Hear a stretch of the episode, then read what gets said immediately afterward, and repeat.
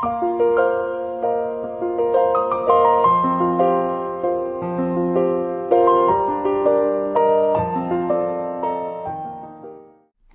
大家好，我是斜影 Melody，我又来跟大家一起读书啦。最近呢，我发了一条微博哈，因为看那个《再见爱人》第五期的时候，我觉得看的特别的生气。节目组就一边倒的在围剿，在一段感情里边对诉求表达更强烈、更多的那个人。然后，比如说张婉婷肯定有很多她自己的问题要改，但是宋宁峰难道就完全没有问题吗？他很明显在这段感情中是长期没有爱的行动的。嗯，很多人点赞了我的这条微博，这说明大家对于爱存不存在是很敏感的。甚至外人都很容易观察出来，就对于宋宁峰不够爱张婉婷这件事情，好像大家并没有什么异议。可是有一些反复出现的评论很有意思哈，大概分这三类。第一类就是说：“哎呀，明显就是宋宁峰不会爱啊，这个人就很冷漠，你快跑啊，张婉婷！嗯，张婉婷就是一个在爱里面长期得不到爱的这种被逼疯的女人啊。”然后另外一种呢，更温和一点，说哦，这也不一定是做宁峰不爱吧，但是很明显两个人对爱的浓度的要求是不匹配的，就说明你们俩真的很不合适，赶紧分手。还有一种是指责张婉婷的，倒不是指责她就是疯狂攻击哈，是说你明明知道对方不爱你，在一段感情刚开始的时候你已经知道了，你为什么还要一一头扎进去？我觉得很有意思的是，这无论这些评论说的是什么，但似乎大家一致对爱的理解都是它是一个天然发生、不可控制的事情，它甚至都不是一种自己要不要爱的主动的选择，而是被感觉推动的，是一定程度上自己都没有办法控制的东西。也就是说，大家对于宋宁峰不爱这件事情，虽然觉得他不爱是不对的，但是对于他能不能改。却普遍不抱希望，认为他要不然性格就是这样，要不然就是没有爱的能力，要不然就是没有爱的意愿。总之啊，张婉婷是不应该在这段感情中去继续待下去的。爱的状态、对方的意愿、能力都是固定不变的。嗯，我觉得这其实是一个非常有意思的矛盾呢。就是大家有没有发觉，一方面很多人觉得爱是固定的、不可改变的，可是。大量已经进入感情的人，就像张婉婷，她却总觉得即使现在不爱，以后是有可能爱的。呃，我不觉得这是纯粹是一种陷入感情的时候毫无理智的行为哈，因为人们对于确定不能得到的东西，其实是很难提得起动力继续追求的。你看我们的几万的同学，只要对结果失去信心，放弃的比谁都快。还有就是同学们在申请的时候，对于实现度很低的那些学校，也就倾向于不要申请，哪怕是有一点机会，而且投入其实是小的。人是天生规避风险的，有些同学可能会 argue 说，那申请啊、考试啊，那毕竟是理性的嘛。哎，我跟你说，真的不理性。这个过程中还是呃 involve 了大量的情绪决定的，其实这里边情绪是挺强烈的，所以我们真的不能说啊别的事情我们规避风险，一到感情中就糊涂了，完全被情绪冲昏了头脑。我不觉得在爱上甘冒大风险这件事情纯粹是 wishful thinking，是有 wishful thinking 的成分，但不全是。就是你看到大家下意识的大量的人的这种嗯。呃，自动的选择背后可是有这件事情可能发生的天然信念的，就说明对于一个有爱的意愿的人，爱会发生这件事情是写在我们基因中下意识对爱的认知。这跟前面说到的爱是固定不不能变的认知其实就矛盾了。嗯，咱们这么说吧，就是说我们应该更清晰的嗯分出来，我们对于一开始就没有爱的意愿的人都懂得不能强求。但是对一开始表达出爱的意愿的人啊，至少这就是大家为什么要进入一段感情的原因嘛。啊，对于这样的人，我们又天然期望他做出了这个承诺之后就会给，而且相信他是给得出的。你看这两种其实是矛盾的，也就是说，嗯，这种不同之间，爱的意愿是最大的区别。潜意识中，我们是认为爱的意愿就是爱发生的保证。啊，这开始说的有点复杂了哈。嗯，我的 point 是，其实对于爱是什么，如何定义真爱，我们经常观察或感觉到矛盾的存在。就是意识层面，呃，说的是一回事儿，但是内心又觉得有总有什么不对啊。举例来说，比如说爱到底是怎么发生的？那大家经常说它就是一种荷尔蒙。对吧？是一种物理性的反应。但是荷尔蒙一定会退的，这个是科学。激情会退的话，爱是不是一定是有期限的呢？但是这个，如果我们认知了这个理论的话，但是我们又在常年相爱的夫妻中，确确实实观察和感受到是有爱存在的。就像节目组里边这个模范夫妻黄觉和麦子，他们并不是只有亲情存在了，但他们也不是只有热恋期的激情，就是激情已经明显退了，可是他们还是相爱的。那到底这种爱是什么东西？是怎么产生的？还有，比如说，对于带到到底是什么是真爱，也是充满着各种矛盾。比如说，很多人就觉得说，那我就是爱一个人，就是关心你、照顾你，对吧？为你好啊，那只有关心照顾够吗？显然肯定是不够的。上一期的老王跟朱亚琼就是这样，就 NONO 王显然非常关心和照顾朱亚琼，为他付出了很多啊。那所以，到底就是如果这样不算，那到底啥呢？负起了丈夫跟妻子的责任算吗？啊，我们知道肯肯定也是不够的，就责任是责任，爱是爱。那，呃，有些人说说，那就是爱，就是让自己成长啊，要要让我自己在这段感情中做自己啊，对，满足我的各种精神要求。那如果两个人目标不一致怎么办呢？就夫妻之间总要有妥协吧？妥协的标准是啥呢？就是大家经常在情感问题中看到说啊，我我一定要这个东西对我很重要，你就一定要这样做。但另外一方说，可是这个东西做出来我就是不舒服。那你只顾着照顾你自己的需求，那我的需求怎么办？哎，我的爱好怎么办？我的情绪怎么办？就这个简直就无解了，是吧？就大家对于爱是什么，其实存在大量的误解啊。对真爱的定义和标准，大多数人是糊涂的。绝大多数爱情中的问题是因此产生。所以，《爱的艺术》这本书，我真的非常非常推荐大家经常看，常看常新，因为它提供了特别清晰的答案和标准。我以前也觉得，在我的内心是直觉上对爱是有非常准确的理解的，但是确实我也有大量的疑惑，以及我说不出来。看完这本书之后，我真的觉得一切都清晰了，我终于能够说出来了啊！所以我们就要来好好的读一下这本书哈。我们首先要看这本书一开始就给大家介绍的爱的三大误解，真的大多数的人对爱的误解都能够归在这三类里边儿。啊，这第一类呢，就是把爱理解为追求被爱，就是大多数人宁愿把爱当成被爱的问题，而不愿意当成爱的问题，即使不愿意当成一个爱的能力的问题，就是对他们来说，爱就是如何被爱，如何惹人爱。你看，很多人就认为说，好，宋宁峰不爱张婉婷，但是也有很多人其实悄悄的内心深处可能是理解的，说啊，我理解呀，就是宋宁峰以前的前女友可是周迅啊，前妻可是文艺女神呐，就张婉婷她她确实爱不上，就他们俩吧是一段孽缘，就互相不能爱上，没办法是吧？就是张婉婷在宋宁峰眼中不可爱，不惹人爱，所以只有分手一条路。嗯，那追求爱的方式，因此就变成了让自己变得可爱喽，是吧？让让自己变得可爱的方式，比如说男性，嗯，常见的会去追求财富和地位，呃，然后两性都会去追求外表。啊，可能在女性中更可能。然后还有一些比较大家比较通常都接受的美德，比如说礼貌啊、谈吐啊、善良、诚实、谦虚、格局等等这些东西，教育程度等等等的一切的条件，看条件就变成了对爱的追求。然后如果我条件不够，对方看不上我啊，没有爱上我，好像似乎也是值得理解的。但是这种误解的问题是，如果你把爱理解为被爱。然后凭条件被爱的话，实际上它是没有单一性的，就是它跟你赢得大众的喜爱并没有任何的区别。呃，如果你是一个很惹人爱的人，那么比如说你外表上非常的出众，财富地位又非常的出众，再加上具备各种美德，那么你就是一个大众眼中非常值得爱的对象。但是其实它并不代表真爱就一定会发生。嗯。那个适用于大众的爱慕和性吸引力的融合，并不是爱你这个独特的人。关于这个误解啊，我有一件事情跟大家分享一下，就是我年纪很小的时候呢，我经常对于追我的人夸我这件事情感到天然的厌烦。呃，绝对不是厌烦这个人，因为很多人也就是刚刚认识，而且对方也没有任何让人厌烦的举止或行为。嗯，我其实知道他夸我没什么不对。但是我总觉得他夸我的时候，我同时就没有被看见，或者说，我他夸我这件事情代表我被看见的是大多数人都能看见、都会爱的东西，但他就不是爱独特的我。但我一方面又觉得这是不是有点过分了哈？人家才刚刚 认识你，哎，怎么可能上来就看到独特的你？被吸引的时候不都是被这些很容易看到的条件所吸引的吗？后来我想了一想，可能更准确的说，我下意识厌烦的是把他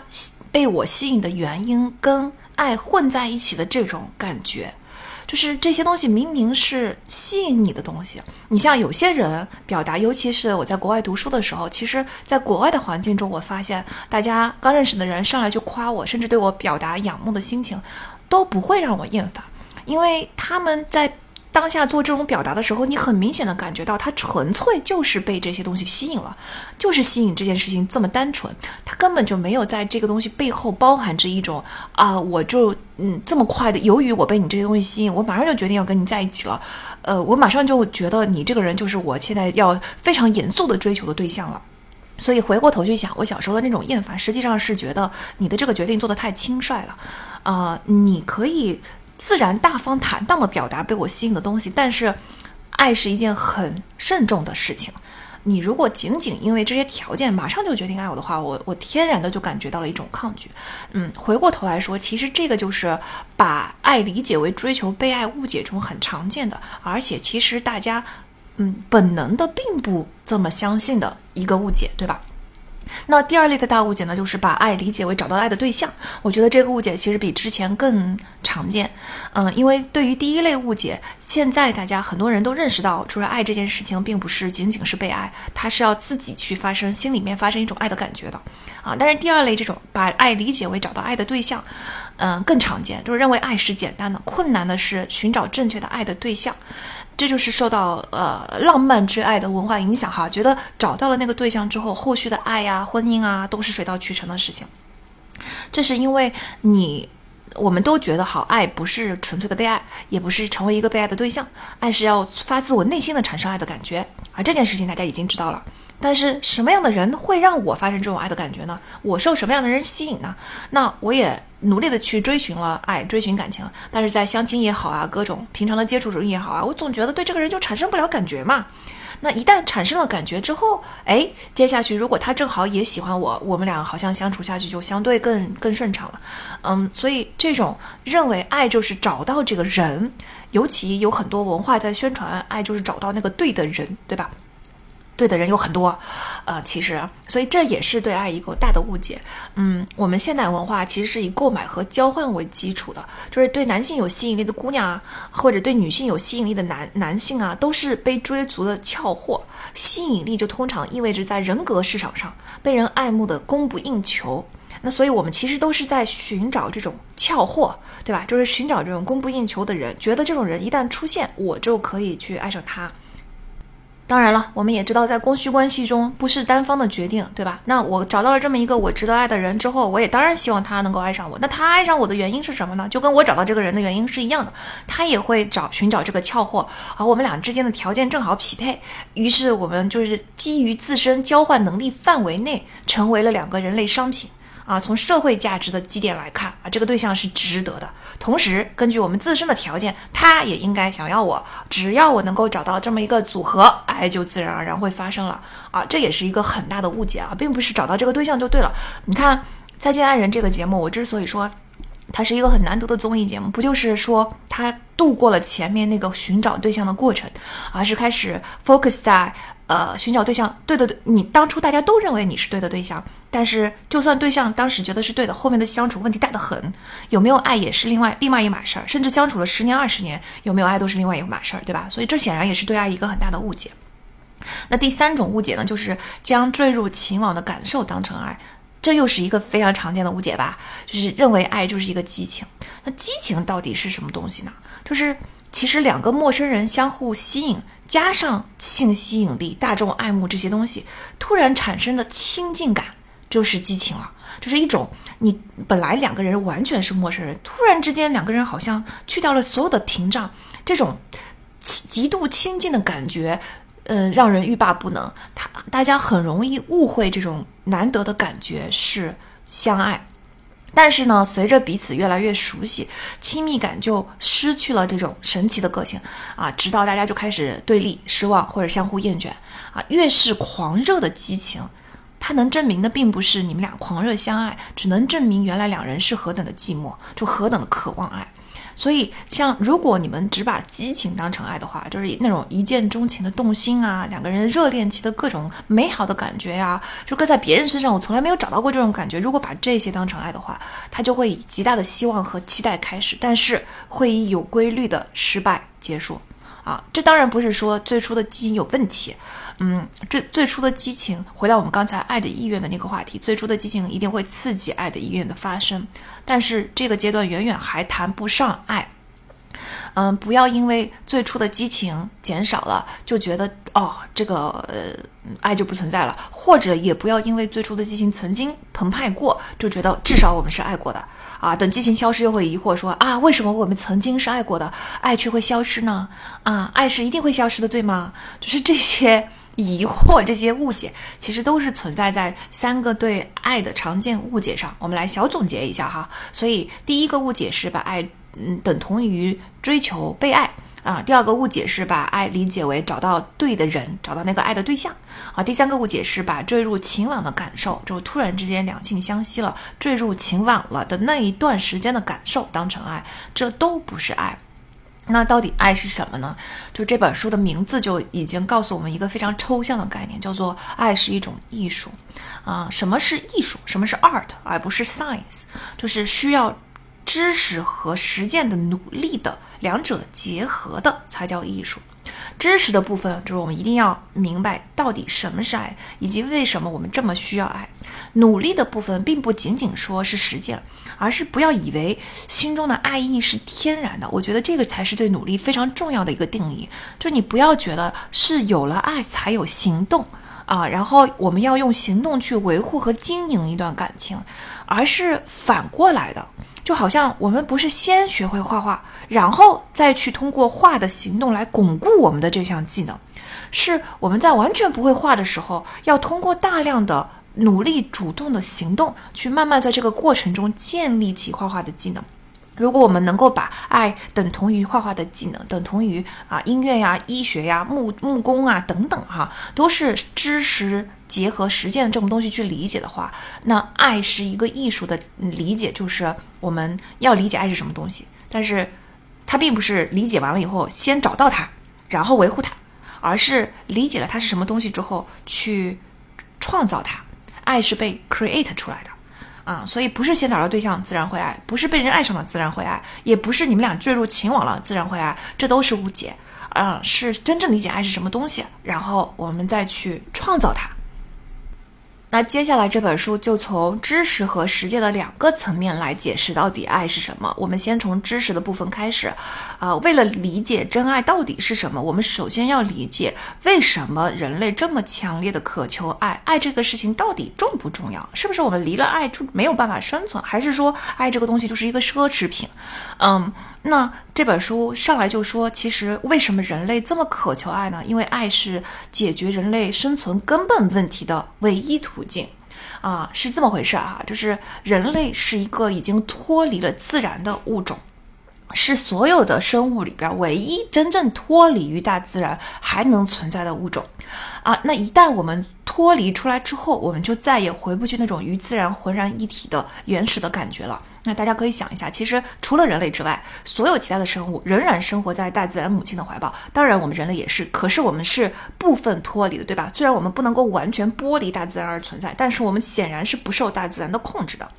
所以，我们是唯一已经脱离了自然母亲的这么一种物种，这意味着人类就被逐出那些本能一样的确定的状态，进入了一种不确定、不连贯和开化的状态。那跟我们的动物表亲们相比，你知道，他们就还是存在在一种本能状态中的。虽然大家作为人类看他们觉得啊很可怜，但是他们自己本身。纯粹受本能驱动的情况下，它是确定的，它所有的东西都是本能驱动的。啊，这个就是一种确定连贯的不开化的状态。但是人类是完全相反的，换句话说，就是人类已经产生了一种清晰的认知，知道自己脱离了母体，要一个人去面对未知的世界了。他的行为不再是不假思索的本能行为，他对自身是有觉知的，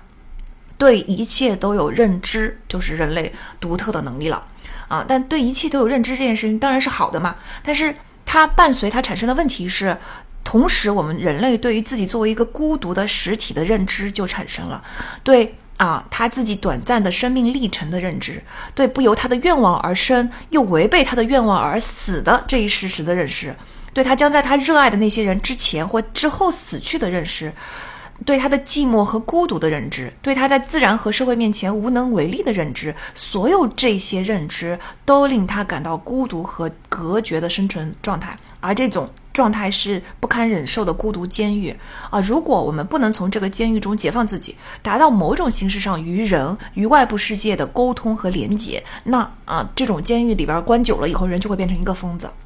所以，我们理解了这一点之后，其实就理解到为什么我们就是一定要爱的。因为首先，我们是要解决的是分离焦虑，或者是分离恐惧，就是从自然母亲中，甚至我们自己出生了以后，跟我们自己亲生的母亲分离，总是伴随着孤独感的。孤独让人焦虑啊，孤独引发羞耻感和罪恶感。就是亚当跟夏娃在脱离伊甸园之前，其实是没有羞耻感跟罪恶感的。当他们作为人类诞生之后，看到自己的赤裸的身体，才产生了羞耻感。所以你看，其实啊，人类的圣经就是圣经故事，描描述的就是深层的这种东西，是他们意识到，就是我们的祖先都已经意识到，亚当跟夏娃，我们人类的初始成为人类之后，我们就是从母体中，从伊甸园中脱出来了。我们虽然从这个残酷的自然生存的环境中脱离出来了，但同时我们也脱离了那种啊没有认知的伊甸园。现在我们已经开始有认知了。一旦你开始有认知，你就认识到自己的身体是赤裸的，你就有了羞耻感、罪恶感，嗯，然后以及在我们这个世界就是存在两性的嘛。在男人跟女人自己和相互之间明白之后，就明白他们的分离和孤独，以及由于他们属于不同性别而产生的差异。这种没有被爱重新结合的分离意识，就是羞耻感的来源，同时它也是罪恶感和焦虑的来源。因此，人最深切的需求呢，其实就是要克服分离，呃，要从这个孤独的牢笼中解脱出来。如果他觉得没有希望成功，嗯，他就会把自己跟外部世界整个剥离。这样子的话，就引起分离焦虑的整个外部世界就消失了。但是，如果你跟外部世界剥离了，那么你的精神状态肯定就出现了问题啊！在我们内心的冲突这本书里边就说到了，这些逃避现实、扭曲现实的人哈，逃避的其实就是内心的冲突。而逃避内心冲突的一个方式，就是把自己跟整个现实的外部世界给剥离开。这些冲突会引发焦虑、羞耻、罪恶，他又不能解决，因此他就跟外部世界脱离。跟外部世界脱离，他就会产生人在这个世界中适应的种种困难。这个困难会进一步加剧他的各种不舒服的感受，他就会进一步脱离啊，这个就是一个恶性循环啊。具体的这个，我们到了我们内心的冲突那本书的分享的时候，再跟大家细讲哈。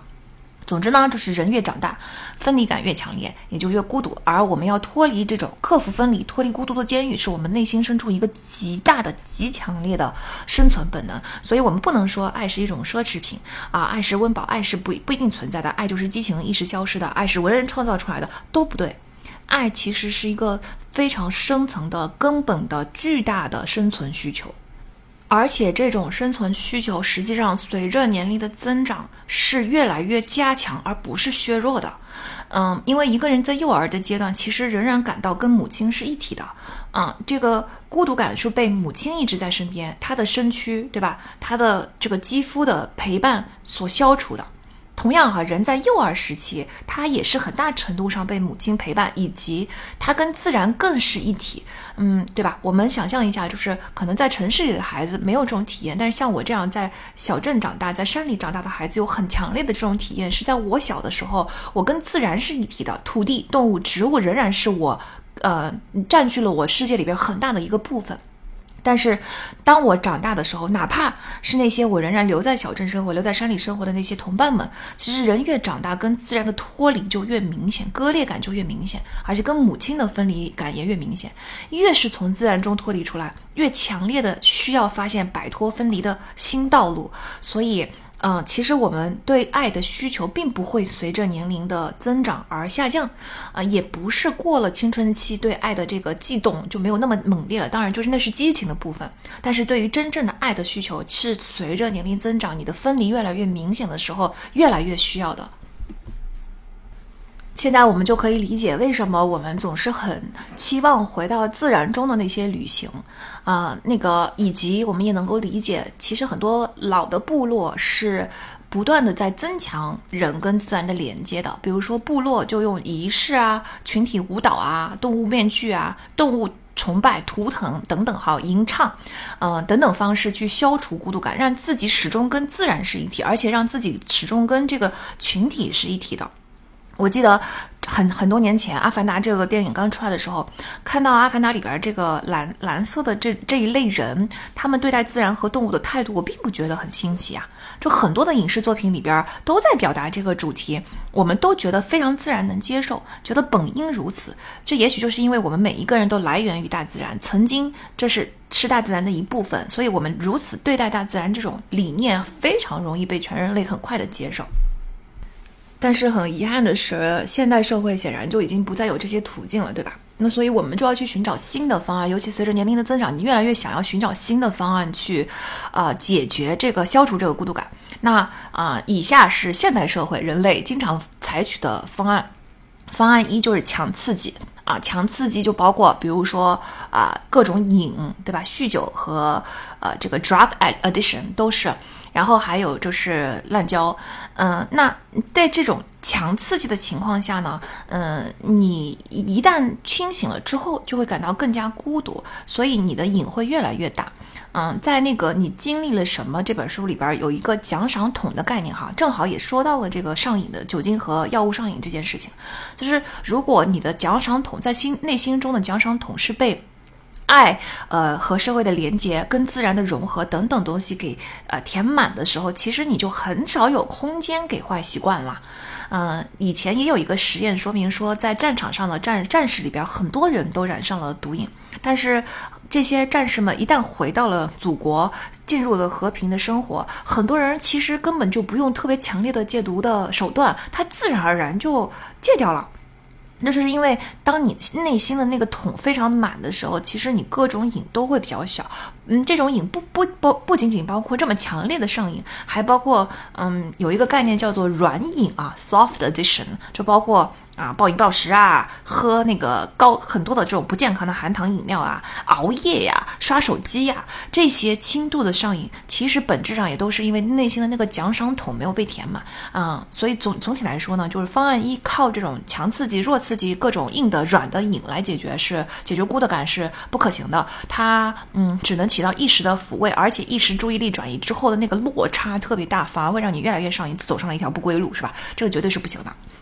好，那方案二更常见的是群体一致性啊。什么叫群体一致性呢？就是在嗯身边的所有的环境中，在别的人身上寻找跟自己相同的这种陪伴感。一致感啊，比如说就有实实验说，名字相同的人的结婚率哈，比不同名的人要更高。大家知道西方的名字，美国的名字都是像 Smith 啊，对吧？什么这个 Jackson 啊这种名字，如果他们的重名的概率是很高的，不像我们的嗯姓和名都是单字单，大多数都是单姓，然后后面有自己独特的这个嗯字的呃组合。美国的姓和名的重合率都非常的高，对吧？名字也都是那些名字里边挑一个。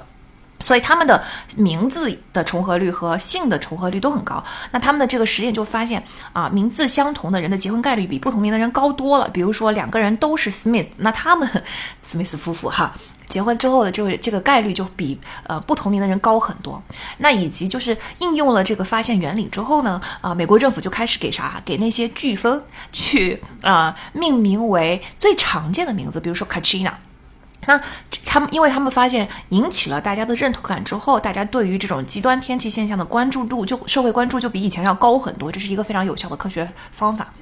嗯，不过追求一致性这件事情，当然的，大家现在也早就已经听出来了嘛，它肯定也是有问题的，不是一个好的解决方案，因为它经常导致的是雷同，而不是真正的平等。这里我们可能要稍稍跳出爱的这个主题一会儿会儿，因为我觉得书里面的这一段描述特别的重要，特别有意思。嗯，就是关于到底什么是真正的平等，就是在追求平等的路上，我们经常会陷入雷同的陷阱。这就是因为人类有追求一致性的这个本性啊。平等的意思呢，是任何人都不是实现他人目的的工具，人人皆为目的，绝不互为手段。这就是对平等的。定义，而雷同的意思是啥都一样，就是追求这种你做什么我也要做什么啊，这个忽略两性区别，它其实不是真正的平等啊，只是雷同。就是你看，现在我们在追求两性平等的路上，经常会碰到这样的反驳，说那男女这个力量上天生就有差呀。别说力量了，男女的大脑构造也不同，亲密感也不同，负责语言、负责情感的那个那个脑区也不同，这种一定存在的物理性差异，它就是存在，这是科学的。既然存在这种差差异，男女就绝不可能平等。这就是混同了平等跟雷同的概念，所以我就说了嘛，这段话这段话真的非常的重要。就是我们在追求平等的路上，并不是追求雷同，并不是男性做什么，女性一定要做什么；反过来，女性做什么，男性也一定要做什么。我们是可以因为两性差异而存在社会分工，存在一些不同的对待。但是平等的意义就是，任何人都不是实现他人目的的工具，人人皆为目的，绝不互为手段。现代社会的设置，整个其实是并不追求平等的啊。虽然我们的意识层面开始不断的进步、不断的开明，但是其实整个现代社会的大的设置在阻碍我们去追求真正的平等。因为现代社会需要的是雷同，它需要人成为原子，各个统一，以方便他们作用在一个群体中没有阻力的充分的被利用，对吧？需要所有人都服从一个命令，而同时使每个人坚信他所遵从的是自身的意愿。所以，就是在雷同的情况下，这种才会更容易发生。所以，现代社会是其实是使人标准化的，并且把这种标准化美其名曰平等，对吧？民众有啊，民众一致仅有一个优点，就是持之以恒，从不间断。但是在这种雷同趋同的大趋势下，陷入这种循规蹈矩之网的人，应该怎么样才能够不忘记他是一个人？一个独特的个体，一个只被赋予一次生命，带着希冀和失望、悲哀和恐惧、爱的渴求、对空虚和分离的畏惧的人呢？就是人怎么能够感受到我是这个宇宙中独一无二的人呢？这个需求是深埋在我们的心中的。所以我觉得这段话，嗯，跳起跳出爱的这个主题，但是非常重要，就是我们一定要认识到。平等的重要性，并不在于我们在追求一个雷同的世界。平等的重要性在于，就算在一个群体中，就算我们在追求一致性，我们需要归属感，但是同时，我们也需要自己是一个独特的人。我需要基于我这个独特的人的基础上，被平等的尊重和对待。我希望我自己无论是什么样的，我也是目的，人人都为目的，而不互为手段。那我们继续说哈，这第二个方方案就是去追求雷同，追求群体一致性也不管用了。那我们还有第三个方案，第三个方案就是有用的，是创造性活动，就是有创造性的人都会把自己跟周边的物给结合起来。这个物代表不是纯粹物质哈，是代表他身边的这个世界。那么就是人在创造的过程中，实际上就是一个把自己跟世界结合起来的过程啊。这看到这段话的时候，我就想起了杨丽萍，就是你看。很多人在指责他这个不不遵循传统啊，就是一个人永远单身一辈子。但是我觉得杨丽萍其实已经到达了一种物我合一的境界，就是她的舞蹈一定是一种创造，一种创造力非常丰富的创造性活动。在这种活动中，她其实，嗯，大绝大多数的时间，她都把自己跟她身边的这个世界紧密的已经融合在一起了。在这个过程中，她已经得到了回到自然，嗯，那个取消分离焦虑。他已经找到了他自己的途径，所以并不一定是要在传统的两性关系和婚姻关系中找到这种解决方案的。只要你能够找到一个物我合一的创造性的方式，实际上大家都能够找到解脱分离恐惧的渠道。杨丽萍那样的毕竟是少数哈，但是我们在某种程度上其实是可以有这种创造的。比如说，大家都知道，都认同一个人如果有自己的爱好的话，他这个人就是比较快乐的。那嗯，会不会是因为这个人的爱好正好就是创造性活动呢？他在这个创造性的活动中达到了某种程度的物我合一呢？啊，比如说，无论你的爱好是画画啊、啊摄影啊，然后这个写歌呀、舞蹈啊，嗯，这所弹吉他呀这些所有的这些乐器啊、语言呐、学习啊，所有的一切，只要是创造性的活动，实际上这个爱好就是让你跟自然重新融合在一起的一个手段。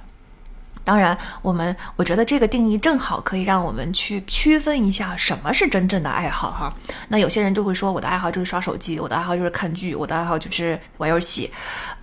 这个其实我觉得创造性就是一个很好的标准。假设如果你的这个行动是有创造性的，它能够让你跟自然融合，跟你身边的这个物的世界融合，它就是一个爱好。就算是打游戏，打游戏要是打出了这种境界，它就是一个爱好。但如果你只是拿这些东西来转移注意力，啊，有提供刺激，那么它就回到了我们刚才说的方案一，就是强刺激，它这是一种上瘾性的行为，它不是一个真正的爱好。那我们在生活中，哪怕就是没有这种特殊的爱、独特的爱好，嗯，其实有一些大家都能做的事情，比如说啊，做饭。也享受到了创造的乐趣啊，喜欢养花啊、烘焙呀等等啊，都是同样的道理啊。不过我觉得就是这种机会对大家来说并不那么多，毕竟我们还花了很多的时间在挣口饭吃，是吧？啊，工作生活的大部分并不是创造性的活动，所以创造性活动这个方案虽然是有效的，可是它实行起来非常的困难。那答案已经呼之欲出了，是吧？就是唯一有效的方法就是爱。这是对人与人之间融为一体的渴求，是人类最强有力的奋斗的动力。呃，那这个关于为什么爱是唯一的途径这件事情，我觉得在呃《自卑与超越》这本书里边有更详细、更具体、更完整的论述。我们到那本书的时候再给大家讲哈。呃，在这里我们就简单的讲一下，因为爱这种途径是一种共生性的结合。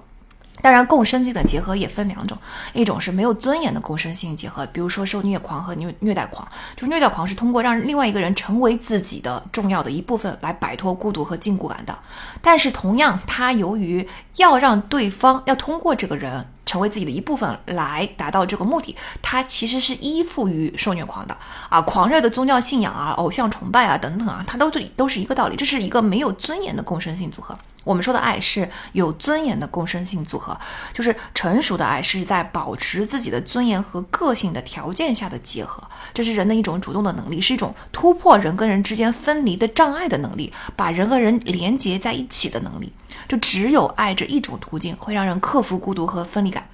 啊，承认自自身的价值，保持自身的尊严，同时还能够进行融合。所以，我们，嗯，爱是我们最根本的、非常非常强烈的生存需求。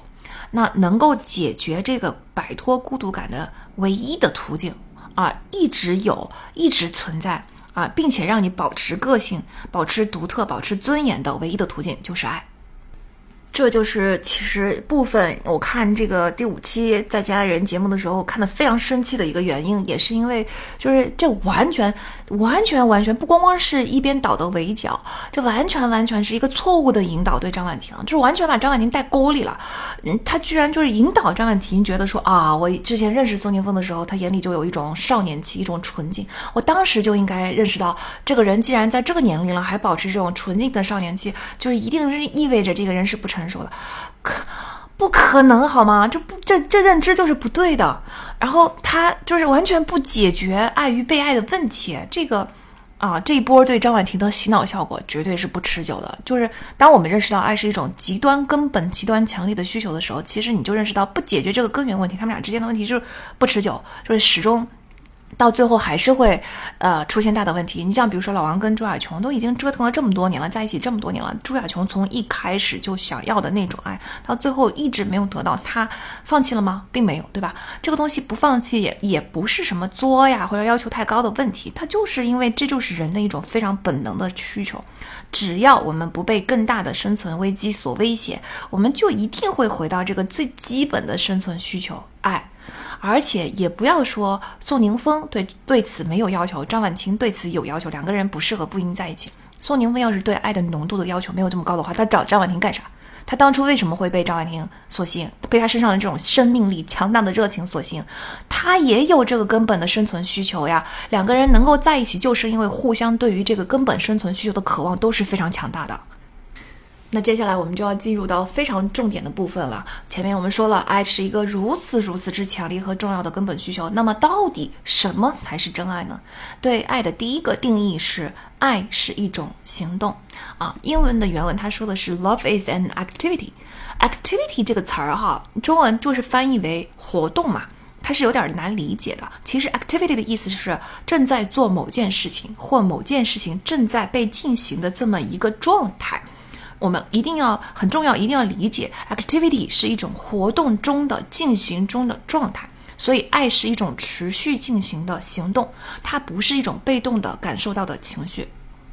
那就像前面说的，共生性的结合有两种，一种是没有尊严的，一种是有尊严的一样啊。activity 也是分成两种的，一种是消极的，一种是积极的。什么叫做消极的 activity 呢？就是受到某种动机驱动而采取的行动啊，就是消极的 activity。就比如说，咱们为了挣钱要上班。啊，为了实现我的野心而奋斗，哎，为了获获得某一样东西而持续的付出行为，这些就是消极的 activity。当然，我们知道爱肯定不是一个消极的 activity 啊。我们可以以宋宁峰跟张婉婷这一对为例子，就是很多人总觉得有行动啊，宋宁峰有行动啊。首先，他忍受了张婉婷的这种强烈的无差别的攻击；其次，他在这个过程中，他总是有一些行动的，比如说，那哭的时候也不是说完全走开了，是吧？我就递了一下纸巾啊，递了一下这个水啊什么的，也不就也就是一种行动。吗？我只是付出行动的方式不一样，对吧？我觉得大家在这里就是，嗯，我们要把消极跟积极分开，这个定义非常方便的帮助我们理解为什么你所谓的这些行动，所谓的爱有不同的表达方式，在某种程度上是一个借口。啊，但但凡你的所有的这些行动是消极的，是被某一种动动力所驱动的，动机所驱动的。啊，比如说像宋宁峰这种，他是被啊，我希望张婉婷的情绪尽快的平复下来，或者说我希望能够尽快的忍过去这这个发作啊，然后就是好好的生活，就是被这些动机驱动的所有的行为都不是爱的表达，所以他即使有大家看到的这些行动，这里边都不是爱的浓度的问题、程度的问题，它就是 purely 没有爱的行动。这种消极的行为，表面上看来是自己意愿选择的。比如说，对宋宁峰来说，他也可以选择啥都不做，啊，他，但是他觉得他主动选择了去递纸巾、递水的这种关心的行为，似乎好像是自己意愿选择的，但实际上他的行为是受到某一个目的驱使的，所以他并不是一个自由的选择，是外界驱使你所做出的一个行动。那什么是积极的 activity 呢？就是在积极影响的活动中，人是自由的，这就是一个最重要的定义。它是你发出的影响的掌握者啊。在消极中，人是被驱动的，是没有意识的动机的对象。就算你没有意识到我的这个动机，但是我的行为本质上是被驱动的。可是，在积极的行动中，我不需要任何的驱动，我是自由的，我是掌控方啊。这个就是积极跟消极的区别。从这个意义上来说，书里有一句话叫做“美德和能力完全是一回事”，因为羡慕、嫉妒、雄心、贪念各种都是激情。如果你受到这些情绪的驱动，去实现了某一种行为，即使表面上看起来都是我自愿选择的，但那都是消极的行为。啊，只有当你主动的、有意识的。嗯，掌控中去做出了，呃，自由选择的时候，也就是一个美德的表现啊。当你有这个能力的时候，嗯，你才是一个积极的行为。所以，积极的行为就是能力的一种表现啊。当你能够做出这种积极行为，就说明你有这个能力。所以，美德也就是积极的行为和能力完全是一回事儿。那爱当然就是一种积极的行动，是一个人能力的实践。啊，这种行为它只能在自由中实现，绝不能成为强迫的结果。嗯，比如说我们举个例子吧，就是很常见的一个，我经常在情感问题中看到，说老公在家里啥家务都不干，但是哈，啊，我吩咐他去做什么，他就是乖乖的去做，就是每次他也会分担，所以我就疑惑了，就到底我我总觉得不对，你难受，但是呢？你让他干吧，他就确实也干不好，是吧？两性还是有分工的。嗯，他又干不好，然后他又很主动的说：“哎，我就是干不好，老婆，你要我干什么？你要不然就告告诉我干什么，我就遵照你的吩咐去干，行不行？”他他又很积极的配合。那请问这种行为是爱还是不爱？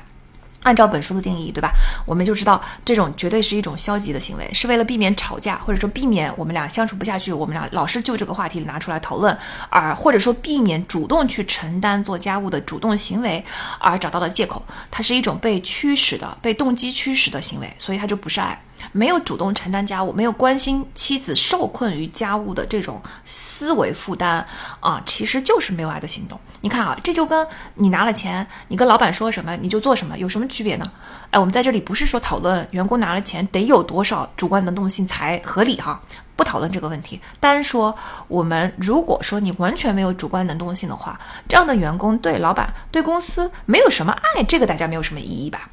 那既然如果老板说什么你就做什么，就说明你对公司没感情，对老板没感情这件事情，大家很容易接受。那放在两性关系中也是一样啊，就是当你只能别人推你，你才做，就算你做的很积极，做的就是很很乐意去承担，但这都不是爱的表现。当你不主动去承担的时候，不是自由意愿做出的选择的时候，它就不是爱的行动。我觉得这一类的问题其实可以总结为是这样哈，就是对方其实是明确知道。或至少是应该知道自己需要什么样的主动承担什么样的主动自由选择的行为的，但他却没有采取这个行为，就是像做家务一样，这其实不是爱的表现，这就是逃避爱的责任。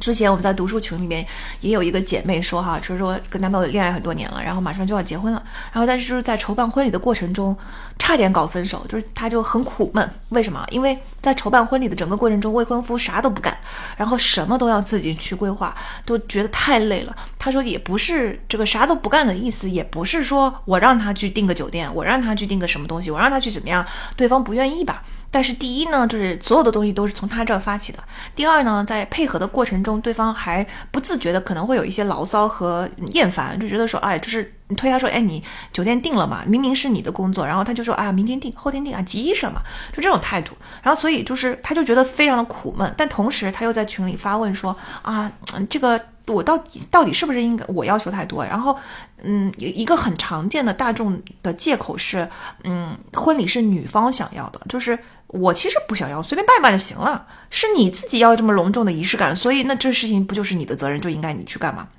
这完全是一个借口。你不想要，你就得明确提出反对，这就是你的责任。你可以不想要，但是你就应该说我不想要这样的婚礼，我不想要投入这么多的努力去筹备，我不想要。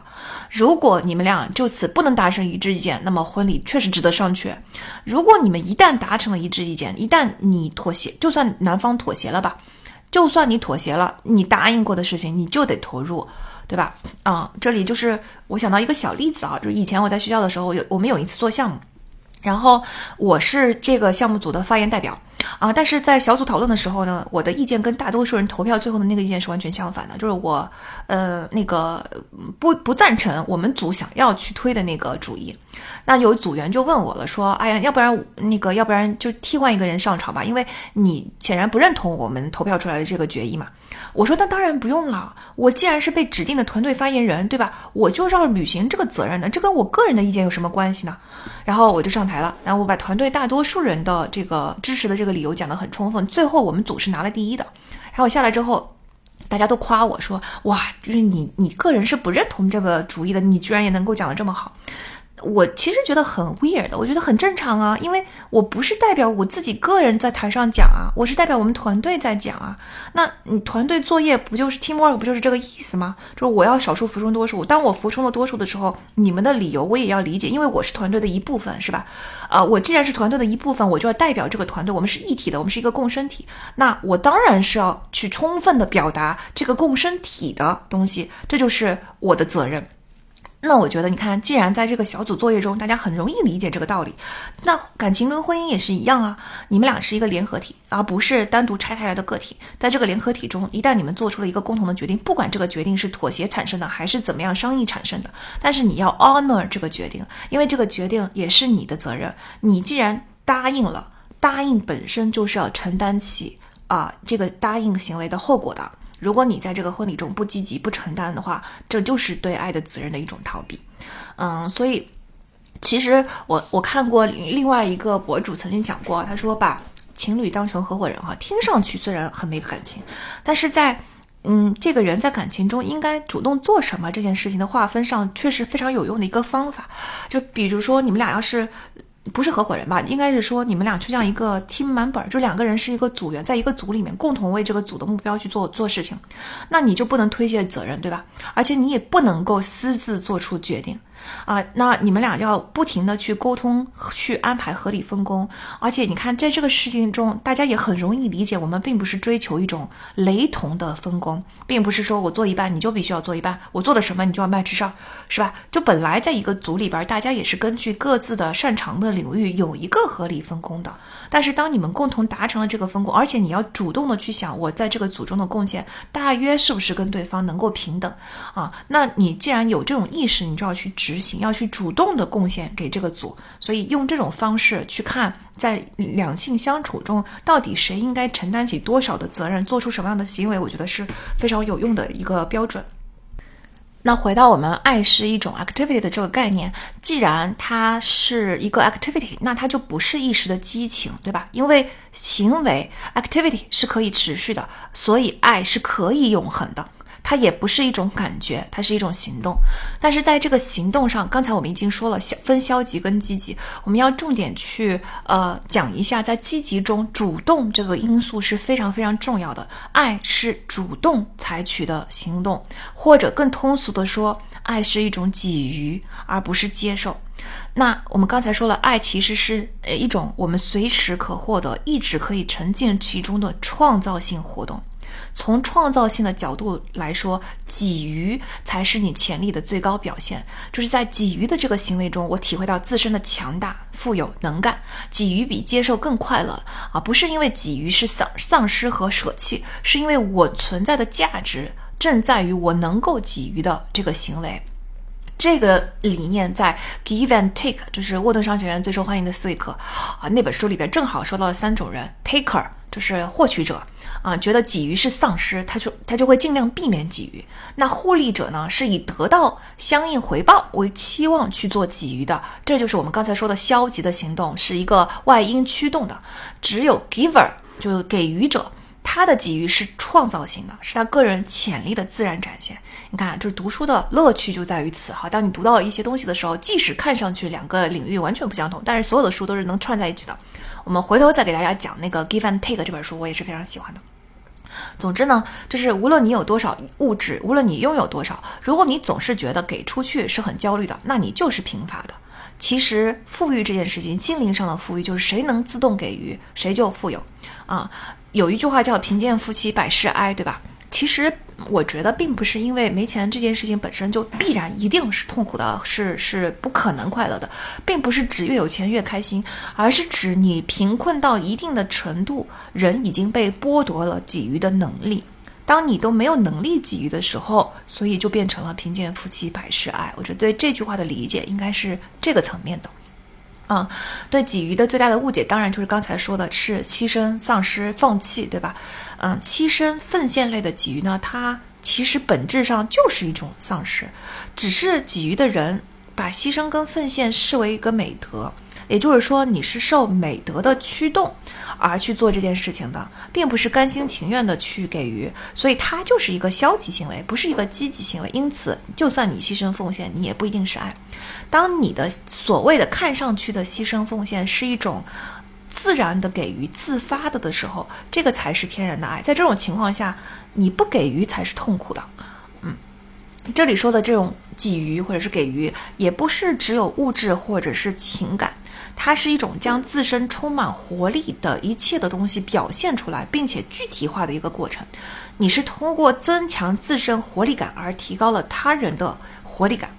嗯，不是为了接受而给予啊，是你激发了他人身上的活力感，而在激发的过程中，既然他的活力感被你激发了以后，你也必须要接受他人回送过来的东西，对吧？所以其实做一个 giver 并不是等于丧失，并不是等于牺牲，并不是等于什么都没有收获。做 giver，当你心甘情愿自动去做一个 giver 的时候，你自然而然会从宇宙中得到一些回报，但这不是真正的为了回报而去做出的行为，是。当你激发了这个宇宙新的东西的时候，这个激发的东西自然而然会映射到你的身上。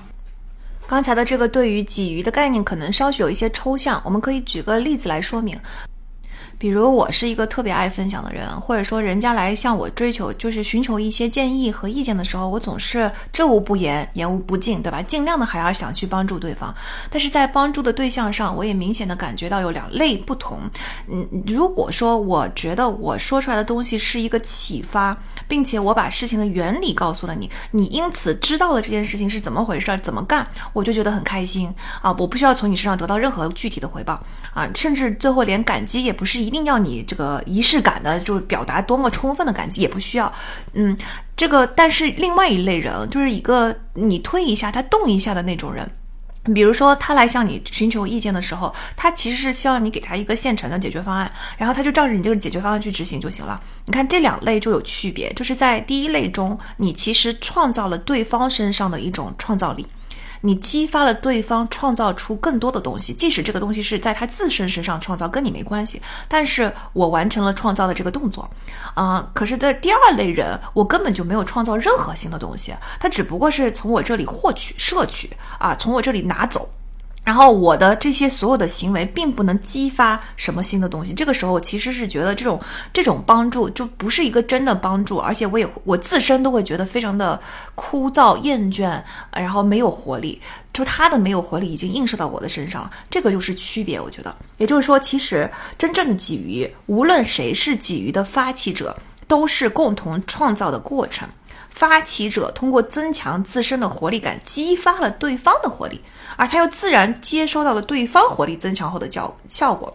就哪怕是一个啊，我在倾囊而出，我在瞒托别人的过程，我都觉得这个过程我自己本身感到了满满的活力感。这就是一种给予的互动，这不是施与受的关系。啊，其实你看啊，老师和学生、演员和观众都是这种共生性互动、共同创造的过程。嗯，老师在给学生教授的时候，如果学生只知道啊应试教育、填鸭教育，你说什么我就做什么，完全是一个物，根本就不是一个有创造力的人。这个时候，老师的成就感就非常的低，老师本身也感觉不到任何给予的意义啊。老师跟学生之间有这个互动，他甚至在这个互动中，当学生的创造力被激发了之后，我从他身上的活力上感知到了一种活力，这个世界、这个宇宙的活力，这就是我的收获啊！演员跟观众也是一样的，演员演的时候，其实他知道他在观众身上创造出了一些情感的共鸣，一些对事物的思考，他在观众身上创造出了某一种活力，这就是都是好的、积极的给予啊！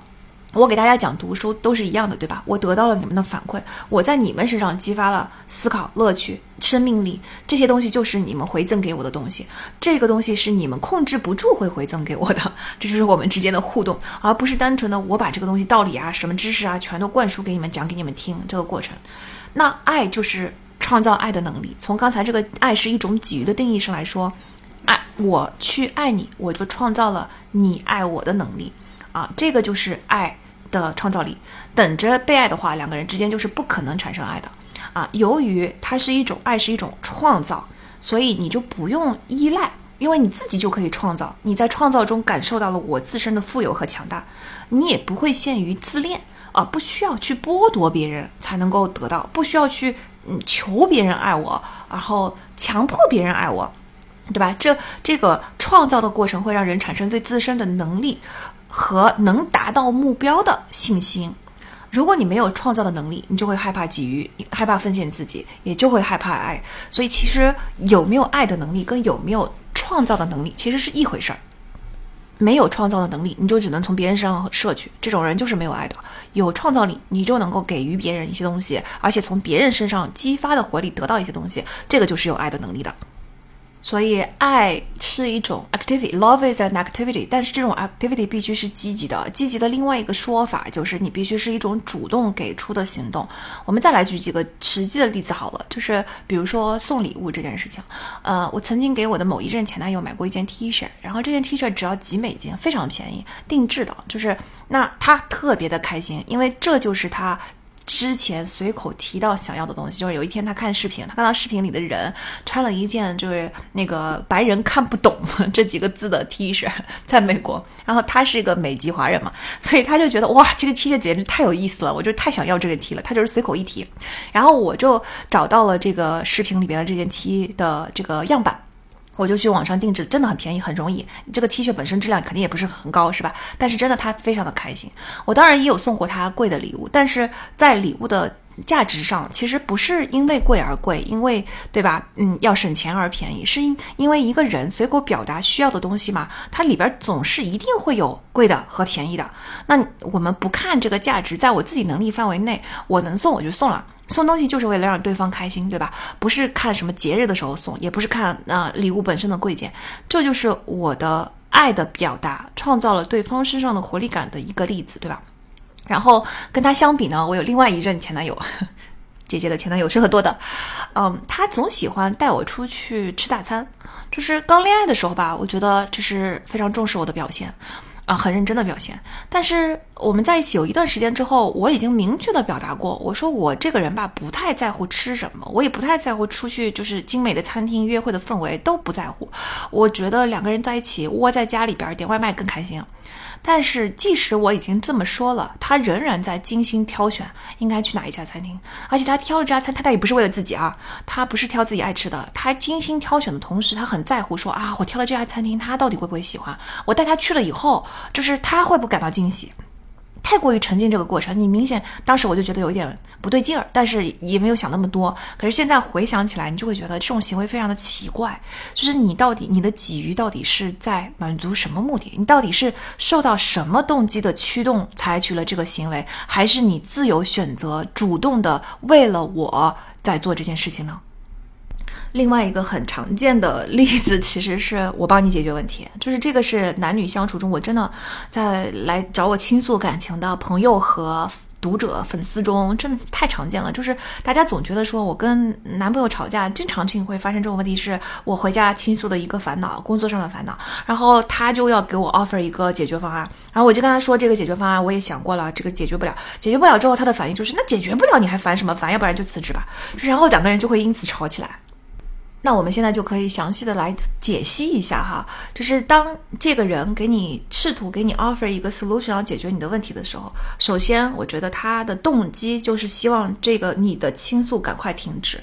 然后他又觉得我身为你的男友或老公有一定的责任，当然我们在这里不是说一定是男女哈，我们只是男性出现这种现象的呃频率更高一些，我们就暂时用老公和男朋友来表达啊。他就觉得身为男朋友和老公，我是有责任帮你的，在这两种外因的驱动下，我给你 offer 了一个 solution 啊。同时我可能觉得哎，这个是我自己能力的一种验证，我能够给你提出这个 solution。但是对很多人来说，其实他提这个 solution 本身就没有经过深思熟虑，他并没有想过。说好，以我女朋友或老婆的呃能力和状态，以他对他自己公司和事业的理解，他会不会已经想过了我的这些 solution？我觉得很多人都根本就没有，连这一关都没有没有过，然后他就直接提了一个 solution。这个时候对方肯定会说啊，你对吧？你说的这个东西我也想过了呀，我碰到了各种执行的困难嘛。那然后接接下来下面的人就很不耐烦了，就觉得说我的任务已经完成了，我是已经在帮，我已经帮助你去解决这个问题了，是你自己不要是吧？那你不要来烦我。啊，这就是完全是一个外因驱动，根本就不是一种爱的表达。嗯，相反，其实还是刚才我们说送梯的那位前男友啊。我当时我在做投行招聘，是一个非常痛苦的过程。他其实特别不理解为什么人要去做自己自找苦吃去做投行，为什么要受受那么多罪？他不理解我。但是当我在过程中受到了委屈，然后焦虑大哭的时候，他。绝对不会说这是你自己想要的，这是你自己想追求的，我也没有办法来帮你解决这个问题。他是什么都没有说，就是把我轻拥入怀，然后拍拍我，对吧？然后说，就是也也不用说什么安慰的话，其实他的举动就已经表达了理解和陪伴，这个就已经是一种非常强大的主动的爱的行为。所以我觉得吧，爱是一种主动采取的。不由任何动机驱动的积极行动，爱是一种 activity，这个定义真的就很好用，它其实就能够非常明确的辨析很多的行为，它到底是不是爱的行为，是不是对方付出了行动，它就代表爱了？不是，要看这个行动本身是不是他在没有任何外力驱动下，啊，不为了任何目标而。自由的、主动的采取的一种行为，这才能够看出他是不是爱意。因此，什么帮帮不帮你解决问题，礼物的贵贱，要不要送礼，节日应该怎么过，这些都是细节，都不重要。重要的是你在爱对方这件事情上主动采取了什么行动。那如果大家觉得就是这个定义还有一点过于抽象的话呢，呃，书里边还给了更好的、非常非常好用的一个一套标准，就是爱一定要符合四个要素。如果这个要素里四个要素里边缺一不可啊，缺了一个就不是真爱。拿这四个要素去评判，就非常迅速的能够评判出这是不是真爱。那这四个要素呢是关心、责任、尊重、了解。我们分别来解析一下哈。关心的意思是啊，爱是对所爱对象的生命和成长的积极关心，哪里缺少这种关心，哪里就根本就没有爱。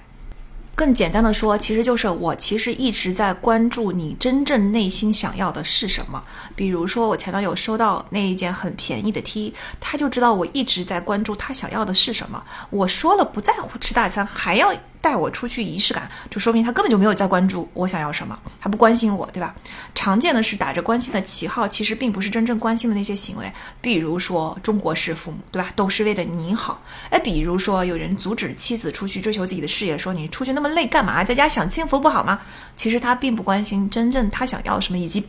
更重要的是，并不关心对方的成长。啊，某位前任就是那位带我出去吃大餐的前任，曾经也说过这样的话。他说：“我说这些，他说了一个非常不中听的一些话哈。我说这些是为了你好啊啊，就别人是不可能跟你说这样的话的，就是因为我还不是因为我爱你，我在乎你，我为了你好，我才跟你说这样的话吗？啊，根本不是，这是一个借口。你要注意到我当时的情绪，注意到我跟你谈论这个问题的需求，你其实根本就不关心这些东西。”我明确的知道他根本就不是为了关心我而说出这些话的，所以，嗯，其实打着关心的旗号，却并不是真正的关心爱的对象的生命和成长的一种积极关心的，这都不是关心，没有关心就没有爱。那我们的第二个呃要素是责任，在责任这一关，就误解就更多了哈，责任完全是一种自愿的行为。并不是受外因驱动的，说我在这个角色，我必须要做这件事情，就这也是一种责任。但是那种责任感跟在爱中的责任是不一样的。在爱里的责任是一种完全自愿的行为，是我对另外一个人表达了或还没有表达出来的需求的反应。承担责任指的就是我能够并且随时准备去做出这种反应啊。在成年人的爱中，责任主要指的是对精神需求的关怀。所以，如果他对你的个人成长、你在职场遇到的问题、你在生活中的一些感悟啊，你想要分享的东西，他都没有兴趣的话，他就根本不 care 你的精神需求，那也就没有承担起爱的责任。这里我还想多说几句。刚才我说爱中的责任跟平常我们理解的责任是不一样的，其实这不并不准确。那是因为我们大家对于责任的普遍理解，实际上都是有错误的。真正的责任感跟爱中的责任感一样，是一种自愿的行为，是对于表达以及没有表达的需求的一种随时准备好要做出反应的心态。你看啊，如果我们说一个人在工作上非常有责任感，实际上我们并不仅仅指他能够把他工作职责之内的所有的事情都做得很好。如果仅仅是这样子的话呢，我觉得，嗯，更准确的描述应该是他很可靠，他的工作能力很强。它 reliable, accountable，但是责任感 responsible 这种感觉其实是一种，无论在我的工作岗位上发生了什么，当我觉得我能够去满足这个需求啊，创造一些价值的时候，我就会去创造，我就会去回应这种说出和未说出的需求，这才是真正的责任感。任何人做任何事情，如果是一个真正有责任感的人，无论是工作责任感还是社会责任感，实际上都是在自己的能力范围之内。对于那一些已经被表达和没有被表达的需求感知之后，啊，自愿的、自由的做出了行动。也就是说，个人自扫门前雪啊，并不代表你在。把自己一家子的这个责任满足了，就叫责任感。真正的责任感，它其实就是要关注你能力范围内能关注到的所有的东西的。好，那第三个要素呢是尊重，呃，没有尊重就会变成支配和占有嘛。那在爱里面，尊重的意思啊是按其本来面目发现一个人，或者我们其实也不应该说在爱里边啊，就是在哪里都是一样的。啊，认识这个人的独特个性，嗯，对另外一个人的成长跟发展应该顺其自身规律和意愿，这个就是尊重，他是没有剥削的，让被爱的人为他自己的目的去成长和发展，而不是为了服务于我，这个才是尊重。这个在中国式父母中真的非常的缺失，对吧？因为我们老说父母不尊重孩子，他是什么意思？就是。父母在教导孩子的时候，他到底要管孩子管到什么程度呢？因为孩子的大脑毕竟没有发育完全，也缺少社会经验，确实有很多时候是需要父母来帮助他的。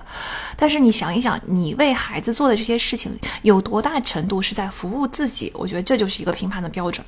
比如说，如果你教导孩子养成良好的习惯，孩子也可能会抗拒。但是你不是为了自己，你就是为了孩子。这个时候，他就是你是尊重他的，即使你要要求他去做他当下不愿意做的事情。但如果你希望孩子按照你的意愿变得更优秀，而美其名曰是为了孩子未来的发展，那你确实就是不尊重孩子。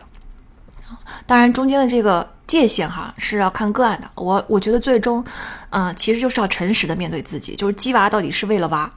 而不是世俗意义的出人头地，还是你自己减轻焦虑。如果你非常担心，就是如果我不鸡娃的话，娃未来在竞争中没有办法这个胜出，他会很痛苦。这个确实某种程度上是合理的，但是我觉得在这个过程中，require 父母对娃做大量的这个沟通，人当然都会做呃符合自己利益的事情，对吧？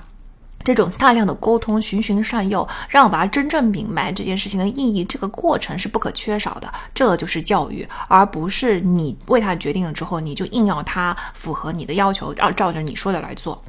啊，很明显哈，只有当你自己是独立的时候，尊重才是有可能的。一个自己都不独立的是人是没有办法提供尊重的。所以在爱里边，其实真的尊重也非常的重要。我觉得其实有很多隐性的感情问题，它都是缺乏尊重。嗯，造成的，或者说它里边都包含着缺乏尊重的表现。这里的关键词是顺其自身规律和意愿。就我也见过很多，呃，男方比较强的情侣，然后就对于自己的伴侣。也不是指手画脚吧，就是提出的各种职业发展也好，个人成长的发展也好的要求和呃标准都非常的强势。这个强势的过程中，也有一部分是真心的为了对方好，但是也有一部分并不呃尊重对方。他的自身发展的规律，也不是说不尊重对方的意愿，不然的话，大家就会借口说，那你的意愿不也是变好吗？那我现在提供了变好的这个解决方案，你为什么不做？你就说谎话，你自己不要成长，对不上进，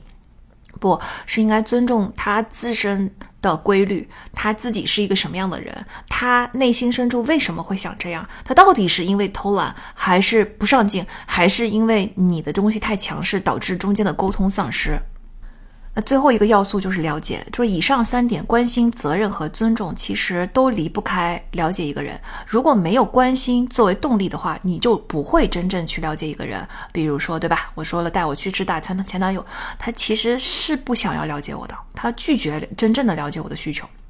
那如果你不了解一个人呢，那也不可能真正尊重他，因为如果你真的不了解这个人的规律、他的特点、他内心深处的一些东西的话，你不可能让他去根据自己自身的规律和意愿来发展的，啊，也只有真正了解的一个人，你才能够知道需要负担起哪一些爱的责任，对吧？对他的哪一些需求要做出回应。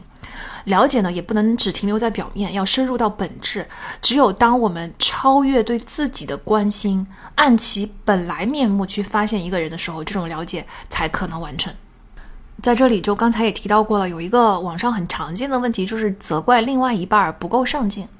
要不然就是老公不够上进，要不然就是我觉得我女朋友不行，天天看剧啊不上进。那应该接受 this is who he 或 she is，还是埋怨不够上进呢？我觉得这里面就可以看刚才的三个要素，看他在这一段感情中有没有能力和意愿承担起关心、责任和尊重这三个要素。如果说他呃不管是出于意愿还是出于能力的局限，他没有办法真正的去关心你的生命和成长，啊他。没有办法承担起对你的深层需求做出反应的这个责任，哈，他没有办法按照你的本来面目去尊重你的话，那么这段感情无论就是是主动的还是被动的，就是他就没有办法，就是你们俩确实就不合适。或者说，你也不要去埋怨对方不上进吧，就是他就没有能力满足这几个要素。但是如果他确实做到了这几点，比如说他确实真正的关心你的生命和成长，支持你的事业、你的进步，他承担起了对你的深层需求反应的一种能力、一种责任，对吧？他也尊重你的本来面目，所有的这一切他都做到了，只不过他不像你这么啊奋斗。他不是你这样的人，那我觉得就应该就是埋怨的不是不上进这件事情，你就要好好的考虑考虑，你就要按他的本来面目接受他。前两天正好看了一个博主的这个私信投稿，在里边说一个女孩，她是海外留学回来的，然后年收入在一百万以上，那她找了一个年收入三十万左右的男朋友，然后她就说一开始的时候我也觉得收入不是问题，因为这个男朋友给了我很高的情绪价值，一直陪伴在我的身边，因此我觉得感情这样就够了。但是呢，越相处越觉得就是我也不想老是降低我的生活质量，我也不想啊老是迁就他，然后在这个整个过程中我也。觉得有很多话吧说不上，所以最后就分手了。分手当然没问题啊，但是他说就是我最后我我身边的朋友都说他配不上我，我一开始的时候不这么觉得，我后来发现确实是配不上，就这个结论就有点奇怪了。其实在这个过程中也不是配得上配不上的问题，确实是双方不匹配。但双方不匹配呢，也不是爱的意愿的问题，而是爱的能力的问题，就是在一个他。基于他的那个水平，没有办法真正理解你是一个什么样的人，你的诉求是什么，你的生命和成长的积极要求是什么，也就没有办法承担起对这种需求做出反应的这一份责任。这个虽然很无奈吧，也不是谁的错，但确实在这样的关系中，爱是不可能发生的。所以收入并不是问题，是就是，而是两个人在这个过程中能不能站在同一高度去真正的了解对方，而达到啊这个关心、责任和尊重的这三个要素，才是真正的最关键的地方。我们可以把对一个人的了解再升华一下。刚才的四个要素中，其他的三个要素都是基于了解的这个基础嘛？那其实了解它不但是爱的要素要具备的基础，它其实也跟爱本身一样，是人类深层的一个生存的需求。因为人类特有的一个欲望就是了解人的秘密。从生物学角度来说，生命、自然生命本身就是一个奇迹啊，一种秘密啊。我其实作为人，我就是很想要了解这件事情到底是怎么发生的。人无论对自身还是他的同胞，都是一个深不可测的谜。哎，我们认识自身，但是尽我们一切努力，其实我们也不能够完全的了解自己。我们想要了解我们的同胞，但是我们又不认识他。我们不是物嘛？我们同胞也不是物，所以我们对某个人的存在的了解越深，那个目标好像就离我们越远。就是，但是我们又很渴望了解他们心灵的隐秘，深入到他们最核心的东西。所以我并不是说我知道你喜欢吃什么，你喜欢穿什么，你的爱好是什么，所有的一切了解了之后，他就了解了。我最想了解的是你的内心。那你就你看，那个德尔菲神庙不是有那个一句箴言嘛？著名的箴言叫做“认识你自己”，也就显示从古至今人类最最大的渴望其实就是了解人的秘密哈。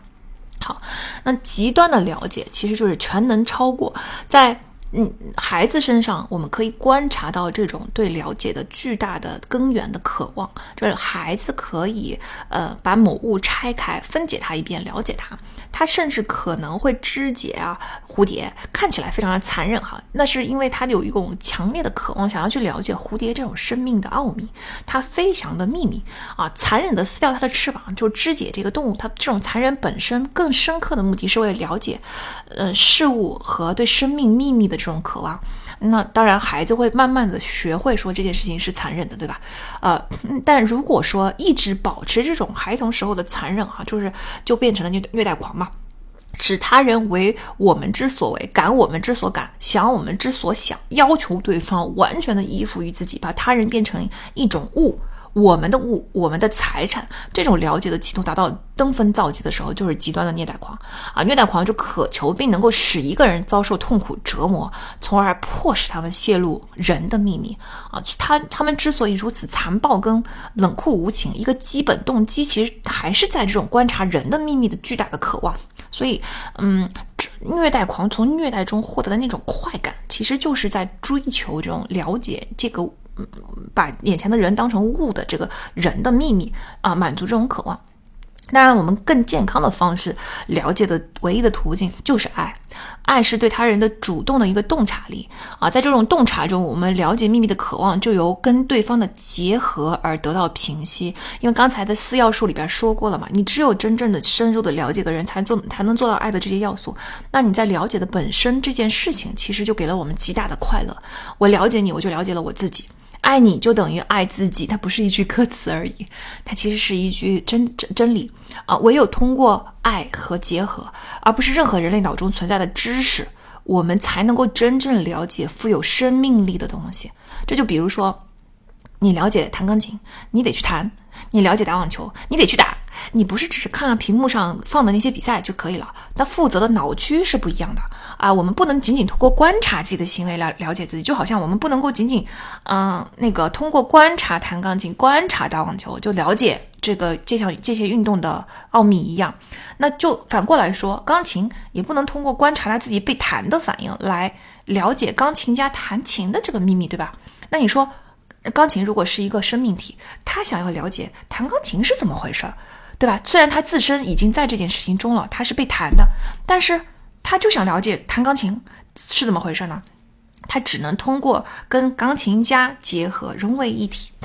啊，他就能够明白弹琴是怎么回事。对人类来说也是这样，我们只有通过爱，通过跟我们爱的对象融为一体，关心他、尊重他、了解他，才能够在这个爱对方的实践中真正的了解自己。从这个角度说，爱其实是我们为人的实践。是我们了解人的秘密的唯一的一个途径啊！书中有一句话说的很有意思，他说：“正如神秘主义是神学的逻辑产物，心理学的最终归宿是爱。”就是当你理去研究和理解人类各种心理活动啊、心理的这个模式、行为模式的时候，其实最终的根源、最终的归宿都会归于爱，因为爱就是解决人所有心理渴求的唯一的途径。嗯，那所以说两性的结合，就两性本身就是有生物学上的区别的，只有在两性的结合中，我们才会在人格自己的人格中发现。啊，在男女的爱情中，两个人都获得了新生，因为我对于人这种生命体产生了新的理解。啊，关于两性为什么要结合才能够了解彼此啊，在《自卑与超越》这本书中，我们再跟大家讲。包括还有就是，其实亲密关系通往灵魂的桥梁这个系列的书，大家也可以看一下。这里边也提到了，爱人是一面镜子，只有在亲密关系中，你才可能照见自己，你才可能真正认识到自己。啊，对于自身或者说以你自身为代表的全人类的人作为生命体的奥秘的了解，也是我们对爱的一种渴求，其根本渴求的根源。讲到这里，我们已经知道爱是一种主动的行为，是积极的 activity，是有四个要素的标准的。那我觉得我们就可以回到我们一开始提到的，呃，再见爱人的观察里边，大家的评论就统一出现了两个问题，我们来回答一下这两个问题。第一个问题是，如果这个人现在不爱你，他以后有可能爱上你吗？也就是说，爱是可以通过努力实现的吗？很多人一开始的时候会回答说，啊，不可能，除非就是发生什么重大事件，对吧？或者说对你了解越来越深。但现在我们已经明白了，它是可能的。爱是一种主动付出的行为，是一种给予。所以，当你决定去给予的时候，你其实就开启了爱。嗯，他会不会爱上你啊？实际上取决于他有没有这个意愿去做爱的给予，并采取相应的行动。我们。通常情况下，认认知到的所谓的发生了某件事情，突然之间刺激来的发生，或者说他对你了解越来越深以后爱上了你，这些其实也都是推动他做出了我要开始爱的给予的这个决定啊。甚至没有爱的能能力的人，也可以通过去做出爱的给予的行动，先付出行动，然后爱就会产生啊。所谓的著名的那句话叫做 “fake it until make it”，对吧？所以总结来说呢，爱发不发生，它不是一种感觉，也不是一种激情，它是一种决定。呃，有也有评论就说了嘛，说是不是因为宋宁峰不够爱，所以他就没有动力采采取这些爱的行动啊？我觉得是是是没错了，但是这也是要反过来的，是当你没有动力的时候，你还是可以爱的，你还是可以主动选择去爱的。你现在没有感受到 push 你去。付出爱的这个外因驱动，并不代表你就没有办法，呃，产生爱的感觉。嗯，不是一定要去爱哈，不是说两个人就锁死不能够分开。但是起码我们不要误解说缺乏激情、缺乏现在当下爱的感觉，就肯定不可能产生爱了。嗯，其实也有一个。评论我很喜欢，他说婚姻是一个慎重的决定，在你当你结婚了之后，不是说离就离的，两个人就是要为此去付出努力的，啊，我我非常认同，我觉得婚姻是一个 promise，是一个承诺，你就要承诺在此发做出爱的给予，爱的行动。宋宁芬，不管你当时有没有爱上张婉婷，但是你已经做出了婚姻的举动，哪怕你是为了孩子，为了组建一个家庭，这些都是嗯原因之一吧。但是你已经做出了这个决定，这个决定是没有人拿枪指着你去做的。那你在啊，承担起家庭的责任的同时，也必须要承担起爱的责任。在这个时候，你是要主动去付出爱的行为，哪怕你心中现在还没有感受到那种澎湃的激情，你也有责任去主动给予、去付出爱的行动。嗯，不过呢，话又说回来，就是，呃，爱虽然是能够通过努力去创造出来的，但是你能创造出来的只是你的爱。你能创造出来的是，你期望当你去付出爱的行为的时候，对方能够被你激活，然后同时也产生爱的，就做出爱的决定。但是你不能通过努力让对方爱上你，你的努力只会影响对方会不会做出爱你的决定。我们在感情中不但要承担起自己要承担起爱的责任，但是同时我们也一定要接受对方是不受你控制的。我们的在一段感情中的努力。不仅仅包括我要去付出爱的努力，也其实包括等待对方，给对方一定的包容，去做出爱的决定，给他一个环境，啊，让他去做出这个爱的决定。但是呢，一定要给这个时间加一个期限，就是我们心中是要有底线的。好，那我们就来回答第二个问题，就是如果这个人现在不爱你啊，有没有必要继续这段感情？就很多评论在下面嚷着说，哎呀，苏宁芬明显不爱你啊，张婉婷啊，快跑啊，分手啊，两个人不合适啊，还折腾在一起干啥？一定要分。嗯，看到读到现在这本书，我们就知道了，这其实就是要看对方到现在都没有做出爱的决定，到底是为什么啊？很像前面说的，很多人对爱是有产生。巨大的误解的各种误解，所以也有可能他觉得我对爱的定义就是这样，他有就是有，没有就是没有。他我心中现在感觉不到，我也没有办法呀，我也很想爱你啊，但是我做不到啊。呃，如果他不改变对爱的定义的这个理解，他就不可能产生爱，就不可能做出爱的决定，对吧？那么这里还是有希望的，我们可以通过，这就是为什么我觉得。Marriage counseling 心理咨询，各种对爱的科普非常非常重要，包括我们今天做这期节目，因为很多人是因为对爱的理解产生了偏差，导致于他迟迟不明白，这是一件可以自己决定、自己控制的事情。当然，也有很多人是缺乏爱的能力的，就是像宋宁峰也可能是这样这样一个人。在缺乏爱的能力的时候，你要重新组建起来，就不光光是有意愿这么简单了。这中间可能会，嗯，产生各种各样的障碍。但是，again，它其实也不是全无希望的啊。所以这个决策并不是看现在对方有没有爱，并不是因为在这段婚姻中明显宋宁峰还没有爱上张婉婷，他们就必须要以分手收场，而是要看对方有多少希望扭转思想，做出来的决定。在在意愿这件事情上，我觉得宋宁峰总体来说还是比较强烈的。他的问题是要不然就是他。对爱有重大的误解，也把它理解为一种浪漫、一种激情，要不然就是他本身缺乏爱的能力，也可能两者兼而有之啊。但仍然是存在希望能够让他转变的，这也是为什么我看节目非常生气，因为你不帮他们去解决这个问题。但凡你能够指出，我觉得苏宁峰是有非常强大的意愿，希望能够哦，原来竟然是这么回事嘛，原来是我没有能力去爱吗？哎，我能做点什么来改变这件事情呢？对吧？虽然这不是一件容易的事情，但是一个人起码不能做出自己不知道的事情吧？你知道，就是一个很大的转折点啊！所以，我们其实是希望大家对爱这个定义有正确的理解之后，起码能够迈出 fake it until make it 的那个呃举动的。当然，我们说了，在这个等待的过程中是要加一个时间期限的。如果我我觉得最好的方式是。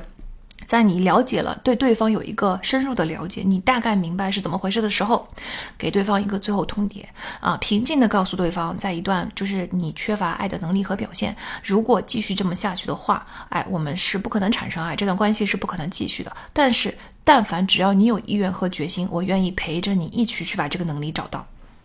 那我们刚才一直在说，一个人也有可能是不具备爱的能力的。这个要产生爱、学会爱就非常的艰难。那到底爱的能力是怎么来的呢？嗯，书里面也讲到了整个爱的能力的成长的过程，就是主要简单粗暴的答案，就是原生家庭，就是爱的能力基本上都是在你成长的过程中培养起来的。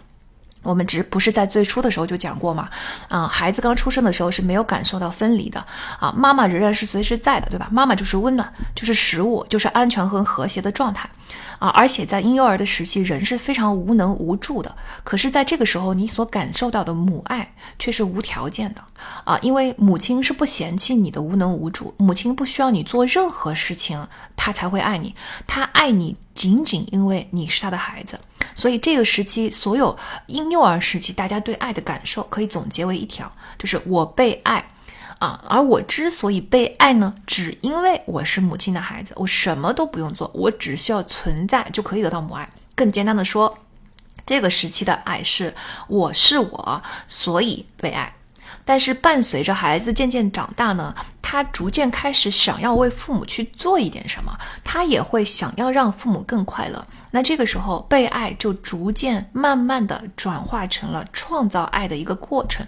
最终孩子的能力越来越强，他会明白到给予比接受更重要、更快乐啊！因为通过给予，通过创造爱，它其实能够摆脱由自恋和自我为中心的这种状态形成的一个孤独和隔离的牢笼。为什么我们说啊，这种无条件的爱反而是一个牢笼呢？因为无条件这件事情就代表着你虽然得到了爱，但是它不由你的任何行为和意志为转移，你不能做任何事情去改变它。母爱有就是有，没有就是没有。也有很多母亲不是天然就会爱的。母亲要是没有爱的能力，她对孩子的爱也不是无条件的爱。但是这种爱就是它存在就存在，不存在它就是不存在，没办法，我是非常无助的，对吧？我强烈依赖于母亲的爱，但是如果我得不到，我完全无助。所以其实无条件的爱是一种牢笼。当你要在这个无条件的爱慢慢慢慢的转变为有条件的爱，这里有条件的爱的意思就是我通过我的行为是能够创造爱的。这个时候你才能够彻底的摆脱这种孤独的牢笼，摆脱这种严重的依赖性，你产生了爱的力量。总结来说，同志的爱啊，同志就是儿童的童，稚嫩的稚啊，同志的爱是我因被爱而爱。而成熟的爱是我因爱而被爱啊，这个就是一个人的爱的能力逐渐发展出来的过程。那嗯，在培养孩子发展出爱的能力的过程中，就其实有很多东西需要讲究。这个具体还是在《自卑与超越》的那本书里面讲的更加清楚。我们回头给大家做专门做一期哈。但总结简单的来说呢，就是。呃呃，母母爱是如此重要，是生存的根本。因此，母爱除了作为孩子生存的无条件的肯定之外，他其实还要关心孩子的生命和积极的成长，还要灌输给孩子爱生命的态度和责任，让孩子感到生活是美好的，活着是美好的。而且他不能只通过理论来灌输，他必须要通过自身的一个榜样行为来灌输。这个榜样就取决于父母之间是不是真的存在真爱，父母在家庭中的分工是不是一个完全的权威型的，另外一个人完全依附型的这个行为啊。总之呢，在这个整个成长的过程中，如果你对孩子爱的表达不给予及时的肯定跟鼓励。如果你让孩子感觉到我表达了我的感情，我表达了我的爱，却没有创造出爱来，他很快就会气馁，对吧？感受到这件事情，创造爱这件事情对我来说是没有希望的，我反正是肯定是创造不出来。我说啥，我爸妈都是那个样子。那如果说他觉得活着这件事情是艰辛的，外面的世界是可怕的，那根本就没有希望，没有必要去产生爱。就这些种种一切，在这个过程中，如果我观察到我父母的相爱模式并不是一个真正的相爱模式，我不知道真爱是什么样子的。总之呢。在这个过程中，很容易发生各种各样的问题，导致一个人对爱的能力没有发展出来，对吧？一个母亲不仅需要是照顾孩子的好母亲，她还需要是一个愉快的人。这一点其实很多人就做不到了。那从这个角度来说，我们可以讨论父母离婚对孩子的伤害。嗯，如果很多人都说我不离婚就是为了给孩子一个完整的家。那如果在婚姻中，母亲是非常不愉快的，她不能让孩子感受到生命的快乐、活着的美好，那其实对孩子爱的能力的发展是一种严重的伤害。所谓的完整家庭，如果里边充满着紧张和不幸的气氛，那比起破裂的家庭，对孩子的伤害更大。而起码你离婚这个举动、分开这个举动，还可以告诉孩子说，人是可以通过自己果断的决定去结束不堪忍受的境况的。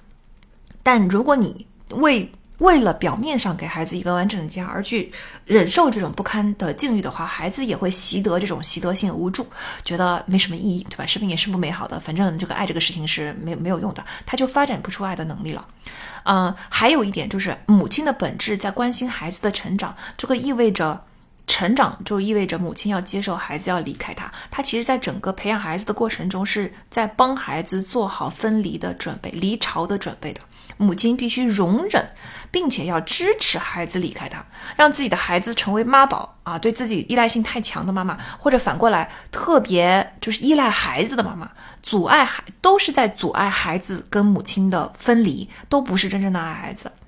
书中有句话说：“慈爱的母亲的责任是承担分离的愿望，并且在分离后继续慈爱。”所以那些嗯妈宝就是一种不不，我不允许你分离。啊，影响孩子的婚姻、孩子的爱情，对媳妇挑三拣四，拼命的去阻碍，觉得孩子在自己身上这个注意力不不嗯不够，或者说反过来非常非常依赖孩子，要跟孩子，总之要跟孩子有一种嗯病态的共生性关系，这些其实都是第一阻止分离，第二在你你用呃分离，你把分离做成一个惩罚他的借口，然后并没有在分离后继续慈爱。教育其实就是帮助孩子实现他的所有的潜力，包括培养他爱的能力。如果他培养不出爱的能力，这个人身上的潜力绝对是不可能全面被发挥出来的。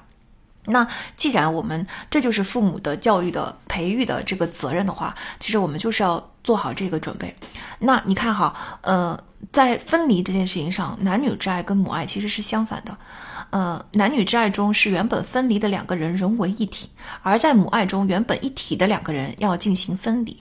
当你从跟母亲一体的状态中分离出来，成为一个独立的人时候，你又要寻求跟另外一个人的融合。在这个融合中，你们创造出了新的生命，而又要开始准备这个生命接下来的分离。人类就是在这种循环中生生不息繁衍下去的。这我觉得也是生命的奥秘的一部分吧。嗯，在这个环节呢，既然我们提到了刚才说的无条件的爱，实际上创造了一个孤独的老龙。我觉得很值得，呃，一提的是，很多人认为真正的爱就是无条件的，因为母爱是无条件的。那呃，很多人对于两性之爱、男女之爱的标准也是这样，无条件的爱，无论我做了什么，你都得原谅我，都得接受我，你爱我就仅仅因为我是我。听起来似乎很有道理，但这个是非常错误的，因为我们说过了。母爱跟两性之爱就是有区别的，嗯，他单方面的奉献和牺牲，一旦要求回报就不算爱，这个认知真的非常的错误。我们刚才说了这么多爱的定义，我们就已经认识到，你要是你，啊，主动给予的这个行为没有办法激发对方身上的活力，换句话说，如果你的爱的行为没有激发对方对你的爱，这个就不可能产生爱。因为爱就是一种创造力，当你没有办法创造出什么的时候，它就不是爱。因此，在两性之爱中，我们也不能用无条件的爱来定义它。你你对你付出了爱之后，要求对方对你有爱的回应，这是非常自然、非常合理、非常应该的一件事情。爱本来就不是一个人能做到的，它是一个我激发你，你激发我的互动的行为。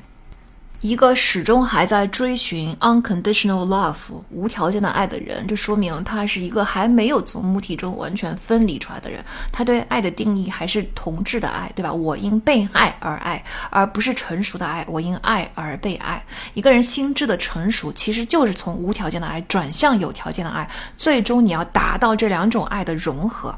啊，书里也说到，引发精神疾病的根本原因就在于这种发展到融合的过程的失败。啊，具体的原因，其实我们内心的冲突这本书里边再跟大家细讲哈。跟大家聊到现在，我们应该已经知道了激情并不是爱吧？但我还是想把激情这个东西单独的拎出来跟大家聊一下啊。嗯，那个激情书里给了一个定义，是我见过最好的关于激情的解释。呃，激情或者说坠入情网的这种爱上的当初的那种感觉，是因为两个陌生人之间的屏障突然崩解所带来的一种感受。因此，它本质上就是短暂的。熟悉彼此之后，就没有屏障要突破了。这个就是为什么激情一定会退却。它是从心理上来解释，对吧？所以它是一个非常好的定义。它不光光是我们从物理学上、科学上解释说荷尔蒙是一定会退的。为什么荷尔蒙在这个时候不再激发了呢？它背后是有根源的，对吧？既然一开始会激发，现在就是要继续激发才对。总有东西可以触发它呀。为什么没有再触发了呢？那还是因为现在你们两个陌生人之间屏障突然崩解所带来的那个刺激已经没有了，两个人已经互相非常熟悉了，所以这种刺激就不可能再存在，荷尔蒙就不可能再分泌了，这个时候激情就退却了，这就是所谓的大家说的什么爱有保质期这种说法的来源。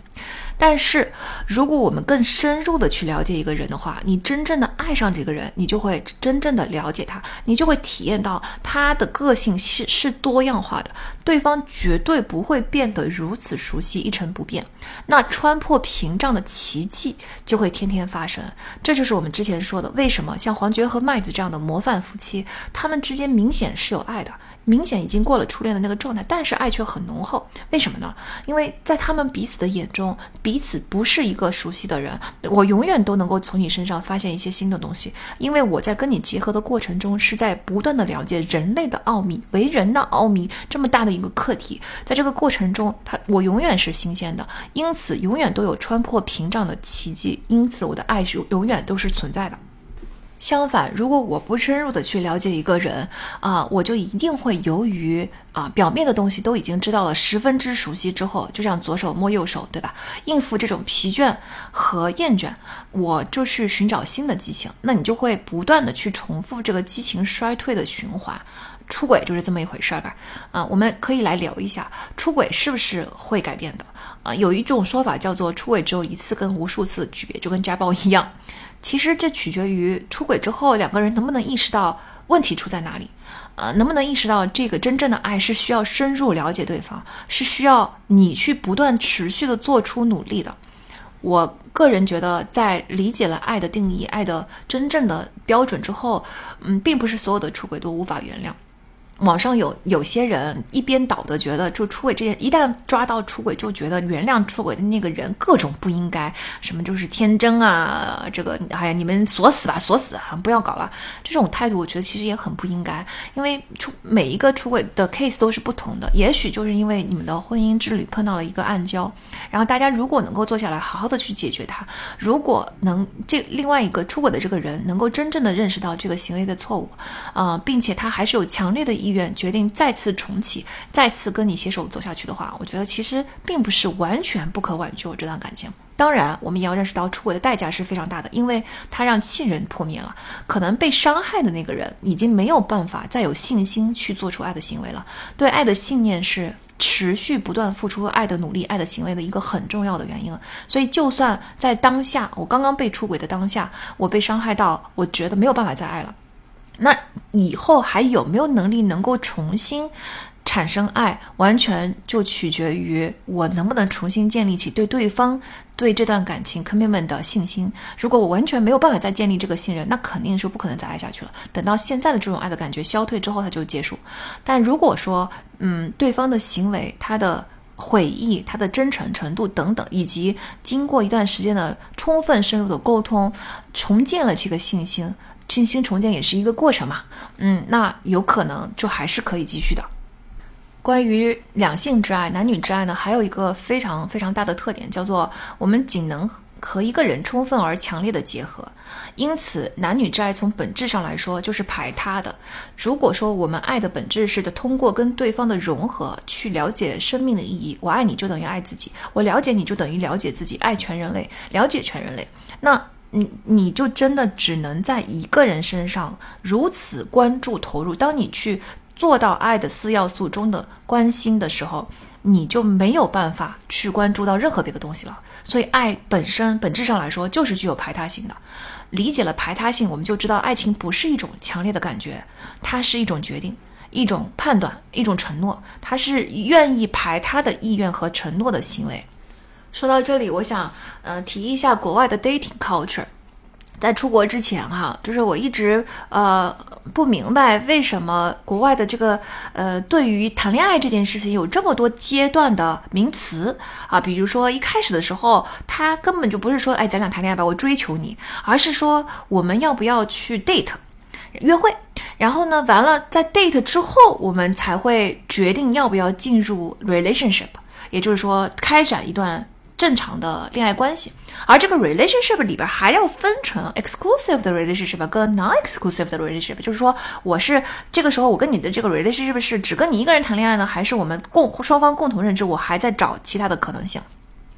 然后更让我当时觉得疑惑的是，你们都已经谈恋爱了，而且已经进入到了排他性的，就是 exclusive 的这个 relationship 里边了，为什么还要恋爱一段时间之后，当我第一次说出 I love you 这句话的时候，对方会显得这么的惊喜，这么的感动呢？难道不是你们先爱然后才谈恋爱吗？这不 I love you 谈什么恋爱，对吧？这这之前我一直对这个东西感到很疑惑，但是其实慢慢的我发现。这些不同的阶段，也就是说，把谈恋爱的整个过程分成这么多的阶段，是更尊重爱的本质的。因为在你 date 的过程中，因为爱是一个决定嘛，爱是一个非常慎重的承诺。它表示我选定了你这个人之后，我就是要对你排他的做，持续的做出主动的爱的给予。所以我一开始的时候，怎么能够在两个陌生人如此快的？仅仅是因为性吸引力或一些社会层面的，就共大家共知的一种啊魅力层面，我就做出这个重大决定呢？我肯定是要先跟你 date 一段时间，对吧？在 date 的过程中，我 date 的还不错，这个时候我可以啊考虑一下进入到一段恋所谓的恋爱关系，就跟你成了男女朋友。在男女朋友的初期，如果我没有那么的确定的话，我这个时候还可以提出啊，不是 exclusive 的，我还在看别的人，但是我其实很喜欢你，这并不代表他不是真心的。当然，我觉得在国外这个 non-exclusive 的阶段也是很很短的，很快大家开始进行一个排他型的，就是呃谈恋爱了。这个时候，我们他们就会称为是一个 serious 的 relationship，就很很认真、很严肃的了。那是要跟对方谈过一段恋爱，共同生活过之后，你还是在。嗯，持续考察我要不要对你这个人 commit，所以直到我觉得我愿意爱你，这个时候他们才会说出 I love you 这句话。因此，说出这句话，说爱、表达爱这件事情对他们来说是很严肃的一关啊。当我说出 I love you，互对方也说 I love you too，两个人互相确认之后，这个这个才是一个关键的决定点，是我做出了爱你的决定。然后我一旦做出了这个决定，接下来我们就会可以谈论这个 engage 了。甚至就是，就算我觉现在觉得觉得做出了这个决定，我们还是可以有一段后悔期的哦。我以前也不理解为什么国外求婚都这么的惊喜啊，觉得好像这是一个就是不一定会发生的事情。啊，其实，嗯，求婚也是一样，就是我已经确认我要爱你了，但是我还有一段时间来再次确认。当我做出求婚这个要求的时候，其实就是很认真、很认真，经过了一路的考察和对自己心意的确认和对你的了解，所有的一切，我决定要求婚。求婚到真正的结婚就很容易，因为其实订婚这个仪式只是为了中间有一段时间去筹备那个真正的婚礼。啊，然后在婚礼上呢，西方就会有一个 wedding vow，就是你在这个婚礼上承诺，我将 commit 给你，无论贫穷富贵，无论疾病，无论这个艰难险阻，我都会 commit 给你。这就是对爱正确的态度，这就是表达我对这件事情、对我们的感情是有一个很 serious 的 commitment 的，并不是说我 commit 了之后我就不能够分手，而是我表达了一种我很严肃的对待、慎重的做出了我会付出爱的行为的这个承诺。有人就问过我说啊，如果你说爱是一种 commitment，那是不是无论发生什么事情都不应该离开？如果像 wedding vow 说的那样，我是不是就没有实现我当初的承诺？因为我当初在婚礼上说的就是无论是发生什么情况，我都不会离开你。我觉得这是对 commitment 的一种误解。commit 不是这个人，也不是这一段感情。你 commit 其实是你做出爱的行为，你是对自己做出了这个承诺。那你一旦做出这个承诺，你就要 honor 自己要付出爱的行为的承诺。啊，如果你付出了爱的行为，你觉得自己一直在做这件事情，那或者说你觉得自己没有办法做到这件事情，而对方在你。也没有办法做到这件事情。无论两个人中哪一个没有办法去爱的时候，当然是可以分手的，对吧？发生了问题没有办法解决，当然是可以分手的。但是呢，起码当你做出这个承诺的时候，你要承担起这个承诺背后沉甸甸的责任。我们对宋宁芬的各种指责，并不是因为你一定要去爱上张婉婷，你一定要去做一个爱的表达很强烈的人，而是当你已经决定要跟他结婚，已经决定要做这持续这段感情，而且在节目中你持续表达我想要继续跟他在一起的这种意愿的时候，你就应该伴随这个意愿做出你的承诺，并且采取承诺下的责任。同样的道理，当你做出了这个 commitment 的承诺的时候，也不代表两个人之间一出现问题就要就说明不合适，就不应该在一起。就像很多评论说的那样，你俩明显不合适，别了，别互相折磨了，分吧。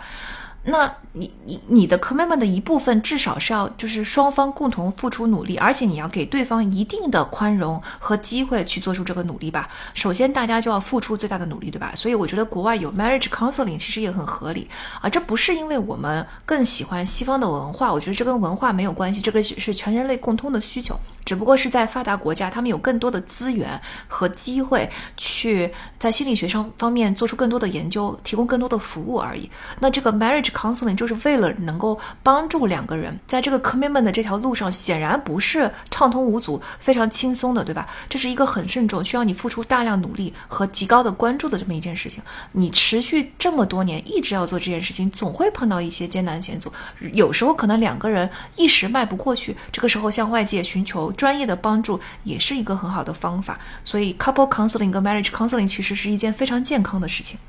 就算当下没有没有碰到什么大的艰难险阻啊，为了能够让这条路更加的平顺，提前预防也是可以去做 couple 和 marriage counseling 的。说到西方文化和东方文化哈，我突然想起一件很有趣的事情，就是叫做先婚后爱。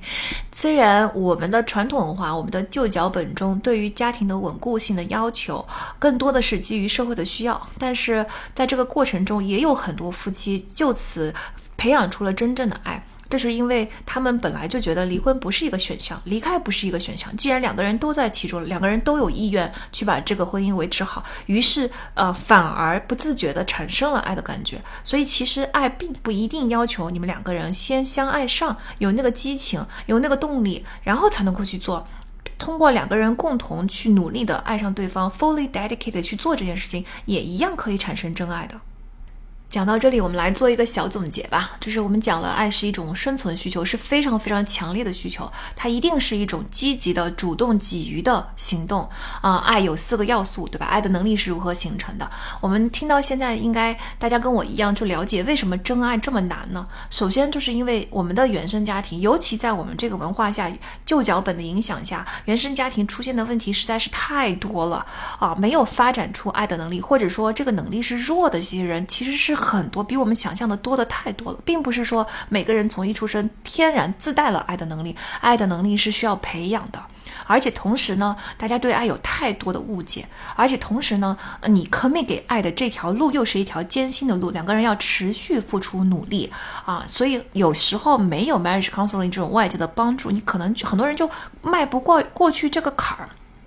但是无论这件事情多么的艰难，真爱多么的难，我们还是一定要去爱的。嗯，不但因为缺乏爱的能力，你就没有办法去摆脱分离焦虑和恐惧，没有办法满足这个根本的生存需要，啊，你永远没有办法得到真正的安宁和幸福。还因为缺乏爱的能力，你就没有办法爱自己。爱从原则上来说，哈，对象和自己是不可分割的。爱是包括自己在内的一切对象都相同的一种状态。你看，我们刚才说了，你爱对方是为了了解人类的秘密啊，所以爱他就等于爱自己。那如果你说爱有灵是一种美德，那你也是有，也就是说爱人是一种美德嘛？那你也是有灵的一部分，你也是人的一部分。爱人既然是一种美德，你为什么不能爱自己呢？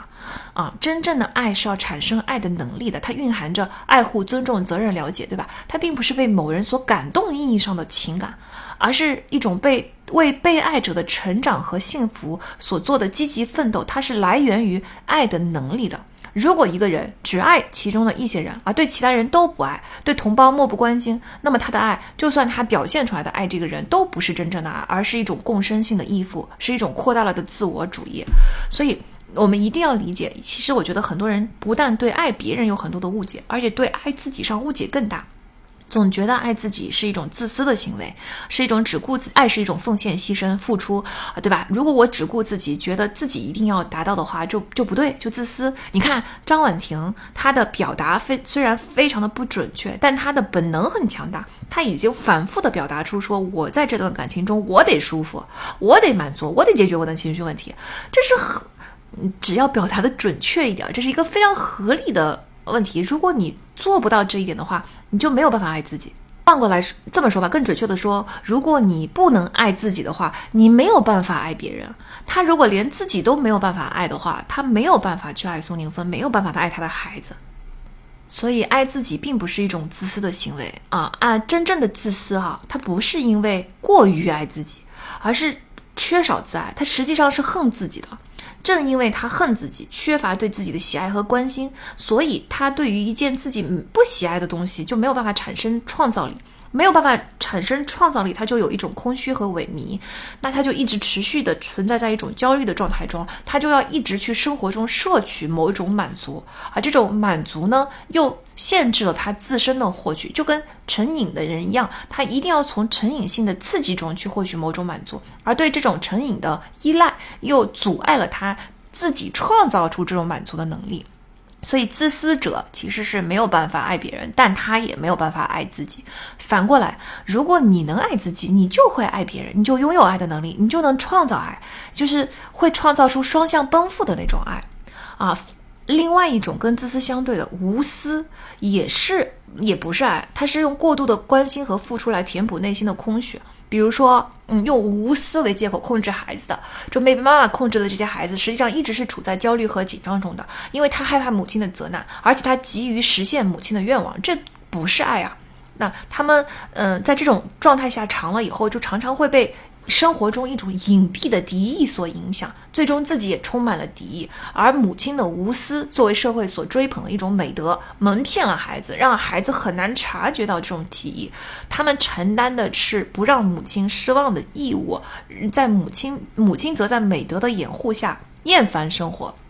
啊，这也是一种很可很可怕的状态，他绝对也不是真爱。所以，嗯，真正自私和无私的，说看起来无私的人，其实都不是。我们还是 point 还是说，爱自己是很重要的一种能力。你要是没有办法爱自己的话，你就没有办法爱别人啊。那还有，如果你没有办法爱自己的话，你不但不能爱别人，而且你容易落入感情圈套。因为真爱这件事情很难嘛，我们一直处于得不到的焦虑中，或者经历了很多失败的打击，可能不知不觉会降低对爱的要求啊。此时我们就成为了渣男的完美猎物。在我们为什么会受骗那一期播客里面，正好跟大家讲过三个受骗的要素嘛。第一，我非常渴望得到这些东西，我们都非常渴望得到爱，对吧？第二，我们又坚信爱的存在。对于那些在有爱的环境下成长的单纯的孩子来说，其实他们。是更 vulnerable 的，因为他们在第二个要素上就坚定的相信爱是真实存在的，因为我以前得到过。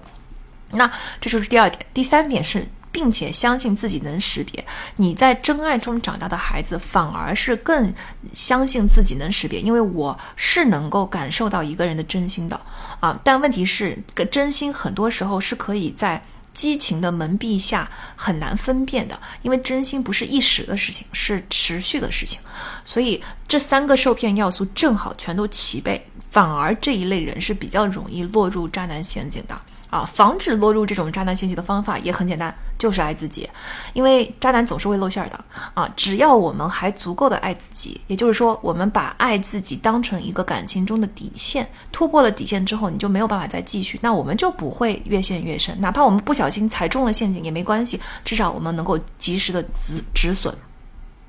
嗯，之前给大家讲这本书的时候，讲到这里呢，就很多人就说，我知道，我非常认同你的道理，就一定要先爱自己，爱自己不是自私，爱自己非常的重要。但是我怎么爱自己呢？就是我就算有这个意愿，我突然之间就不知道该怎么做了。啊，是要给我自己买点什么东西吗？是要就是我一直是一个很奋斗不放松要求的人，现在是要放松一下要求吧，还是要纵容一下自己吧？啊，这些是不是爱自己？啊，其实我觉得拿前面的爱的四要素来衡量就行了。爱的四要素是关心、责任、尊重和了解。关心我们说了，就是一定要去关心他生命积极的成长。然后责任，对对成年人的爱来说，主要是精神追求的责任。而尊重是一定要去尊重这个人原本的样子，对吧？了解就是不断的去做自我的认知。用这四个要素来衡量，我觉得至少在我自己身上，我会，嗯。还蛮震撼的，发现我一直觉得我是一个非常非常会爱的人啊，现在我也仍仍然这么认为。但是，嗯，在这个基础上，我仍然可以进一步的更爱自己。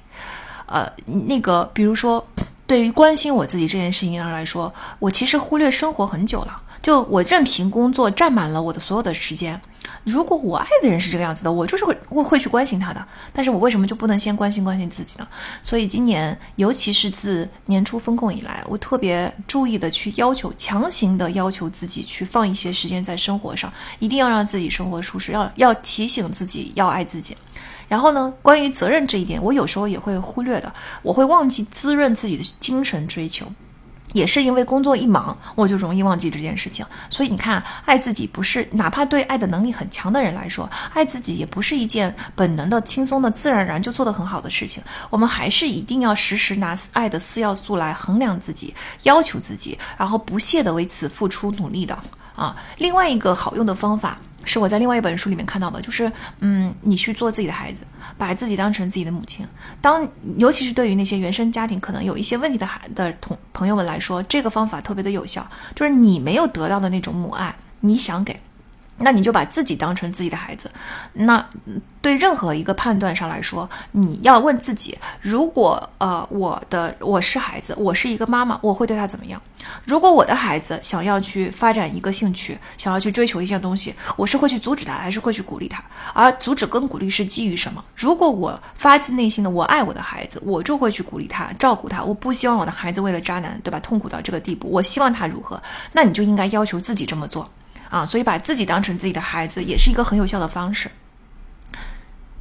在这期节目的最开始，我们也提到过，其实现代社会对于好好的爱自己是一个很大的威胁，因为现代社会趋向于雷同，他不希望你爱自己，爱的地位被各种伪装的爱所取代，而这些伪装的爱其实都是爱的瓦解。嗯，你看大企业不断的扩大，小企业被排挤出局，对吧？社会需要毫无摩擦的就能适应这个社会的人啊，需要他不用强力就能够支配，没有领袖也能够领导，毫无目的也能够鼓动啊，培养的是想获。获得成就啊，忙碌起作用或继续生活的人，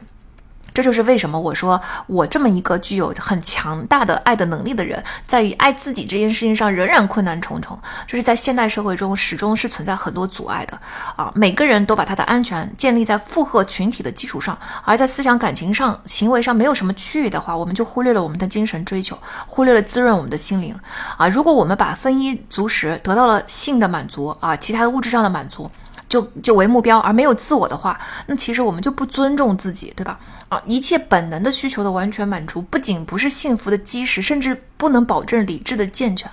所以，如果你要真正的爱自己，真正的获得幸福，其实我们得时时的醒过来，审视自己，啊，要理解爱的重要性，然后拿爱的四个要素，首先要求的是爱自己。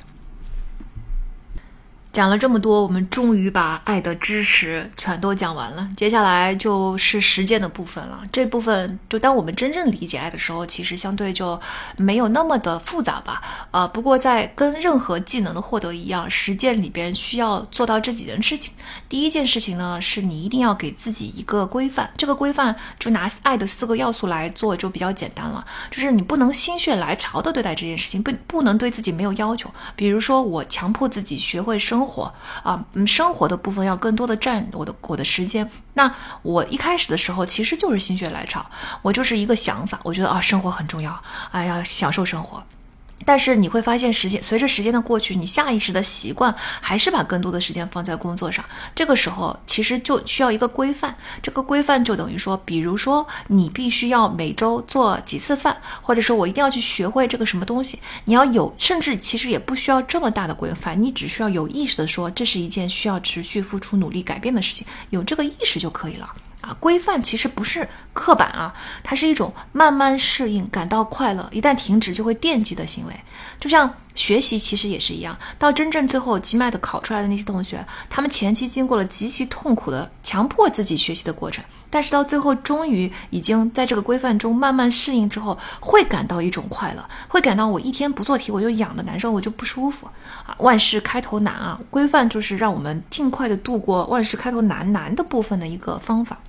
当然，我们也要专心，就是在专心中最重要的一个要素是要学会孤独的能力。这是我经常提醒我自己的一句话。因不能，因为我们在爱的这寻求真爱的路上，真的充满着各种不确定性，以及也也不也不容易。所以，嗯。长期得不到真爱，或者在这个过程中经历了很多失败的时候，确实容易产生一种沮丧的心理，而对爱的这件事情就没有这么关心了啊！我我一旦不但没有那么专心的话，我其实就很容易想要去找一个转移注意力的东西，比如说更快的陷入下一段渣男的感情。这个时候，我们还是要提醒自己，你要得到真爱的前提条件是人一定要学会孤独，这是有爱的能力的一个必要条件。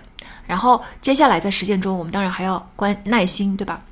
嗯，要要付出行动，这个刚才已经讲了非常多了，我们就不重复了，因为爱是一种活动啊。那嗯，这个我觉得比较值得一提的是两点，第一点是嗯，要认识到在实践中，除了刚才我们所说的这些要素之外。你还需要一个巨大的勇气和信念，在那些没有爱的能力或者爱的能力很弱的朋友身上，我经常发现一个死循环，就是他非常渴望能够培养自己爱的能力，但是他不敢迈出第一步。啊，当他担心不被爱的时候，实际上是担心害怕的是爱。他就是害怕这件事情，因为这件事情在他之他没有爱的能力嘛，他在生命之前是没有发生过的。那为什么没有培养出爱的能力呢？因为在成长的过程中，他不觉得这是一件安全的、应该做的事情。所以，要迈出爱的行动的第一步，往往意味着你首先要建立盲目的对爱的信念，要认识到这件事情是极端重要，并且它真实存在。你要 fake it until make it，在 make it 之前，要持续的持有这种信念啊。爱意味着在没有保证的条件下，承诺自己，奉献自己，希望我们爱的人能激，希望我们的爱能激起爱人心中的爱，对吧？所以，爱是一种信心的行为，谁没有信心，谁就没有爱的。因此，信念是建立关很关键的第一步。嗯，那由于爱是一种活动嘛，我们前面说了，这位主动付出行为，咱已经说了很多，咱就不说了。嗯，在这里有有一个，嗯，反过来去观察是不是真爱的一个好用的小撇步，就是如果你觉得在这段感情中你越来越有活力，那它就是真爱。如果你觉得在这段感情中你一直在被消耗，越来越没有活力，那它就不是真爱。因为我们要知道，爱是一种创造性的活动，对吧？啊，那你而且这种创造性的活动其实是需要你有很大的精力的。因此哈，其实健身也是培养爱的能力的一种哦，就是你只要。爱自己，对吧？爱自己就代表着我身体要健康，我这个人要充满精力，我要做好我的精力管理。哎，我要给自己充足的营养，所有的这一切都具备。当你变成一个非常有精力的人的时候，你才会有这个能源去做能量，去做创造性的活动啊。所以，任何滋润自己的、培养自己的东西，都是在培养爱的能力。然后啊，关于活力这一点哈，就给大家讲个小笑话吧。就是我们有很多学员嘛，啊，然后呢，呃，由于有些学员跟着我们的时间非常长，他可能会很早就报名，然后在我们这儿一直学习，然后申请，可能就是持续很长时间才会真正完成申请。那在这个过程中，我就会发现有一些学员经常会中途消失。这个消失如果是由于，就是我我经常猜测啊，消失的意思是我发微信他也经常不回，这个时候大概率就是去恋爱了。而且大概率这种恋爱是没有好结果的，大概率这是有一段有毒的感情。那些你会发现在过程中也有很多其他的学员恋爱了，但是你会发现他的状态变了，他恋爱之后反而更有动力申请了，做得更好，更能挑战自己啊！这些同学不但申请的结果更好，而且他们的这些感情大多数都开花结果了，都是非常健康的好的感情。对于那些在中途已经消失了、恋爱了之后突然之间开始自我怀疑、觉得啊不想申请了等等这些同学，最终不但申请做的不好，而且我我我们接触了好多这样的案例，几个月甚至就一年多之后都分手了。分手之后都会回过头来觉得说啊，这是一段有毒的感情。这是因为真爱是创建活力的，对吧？它是引发你身上的活力，它是让你变成一个更好的人，它是要帮助你去积极的做生命的发展的。一旦不满足这些要求，不停的吞噬你、消耗你的那些，肯定都不是真爱。所以我们可以从这个角度也能够判断一下我们现在的感情是不是健康吧。啊，总之呢，就是我觉得，嗯，这本书我真的非常喜欢，特经常推荐，然后也希望大家能够去读一读。嗯，最后用书中我很喜欢的一段话来结束吧。呃，他这书中的话说，爱的能力取决于人们从自恋中解脱出来的能力。自恋的对立面是客观。客观的思考本本质是本领是理智，理智后面的感情态度是谦卑，爱依赖于相对排除自恋，它要求谦恭、客观和理智的发展。人的一生必须奉献给此目的，爱是对人类生存问题的唯一合情合理的满意的答案。啊。那希望大家能够喜欢今天这本书的分享，以后还想要什么书的分享，可以在留言区告诉我哦。也欢迎大家，啊，从文案区找到加入我们读者群的方式，我们在群里继续讨论。那我们下期再见，拜拜。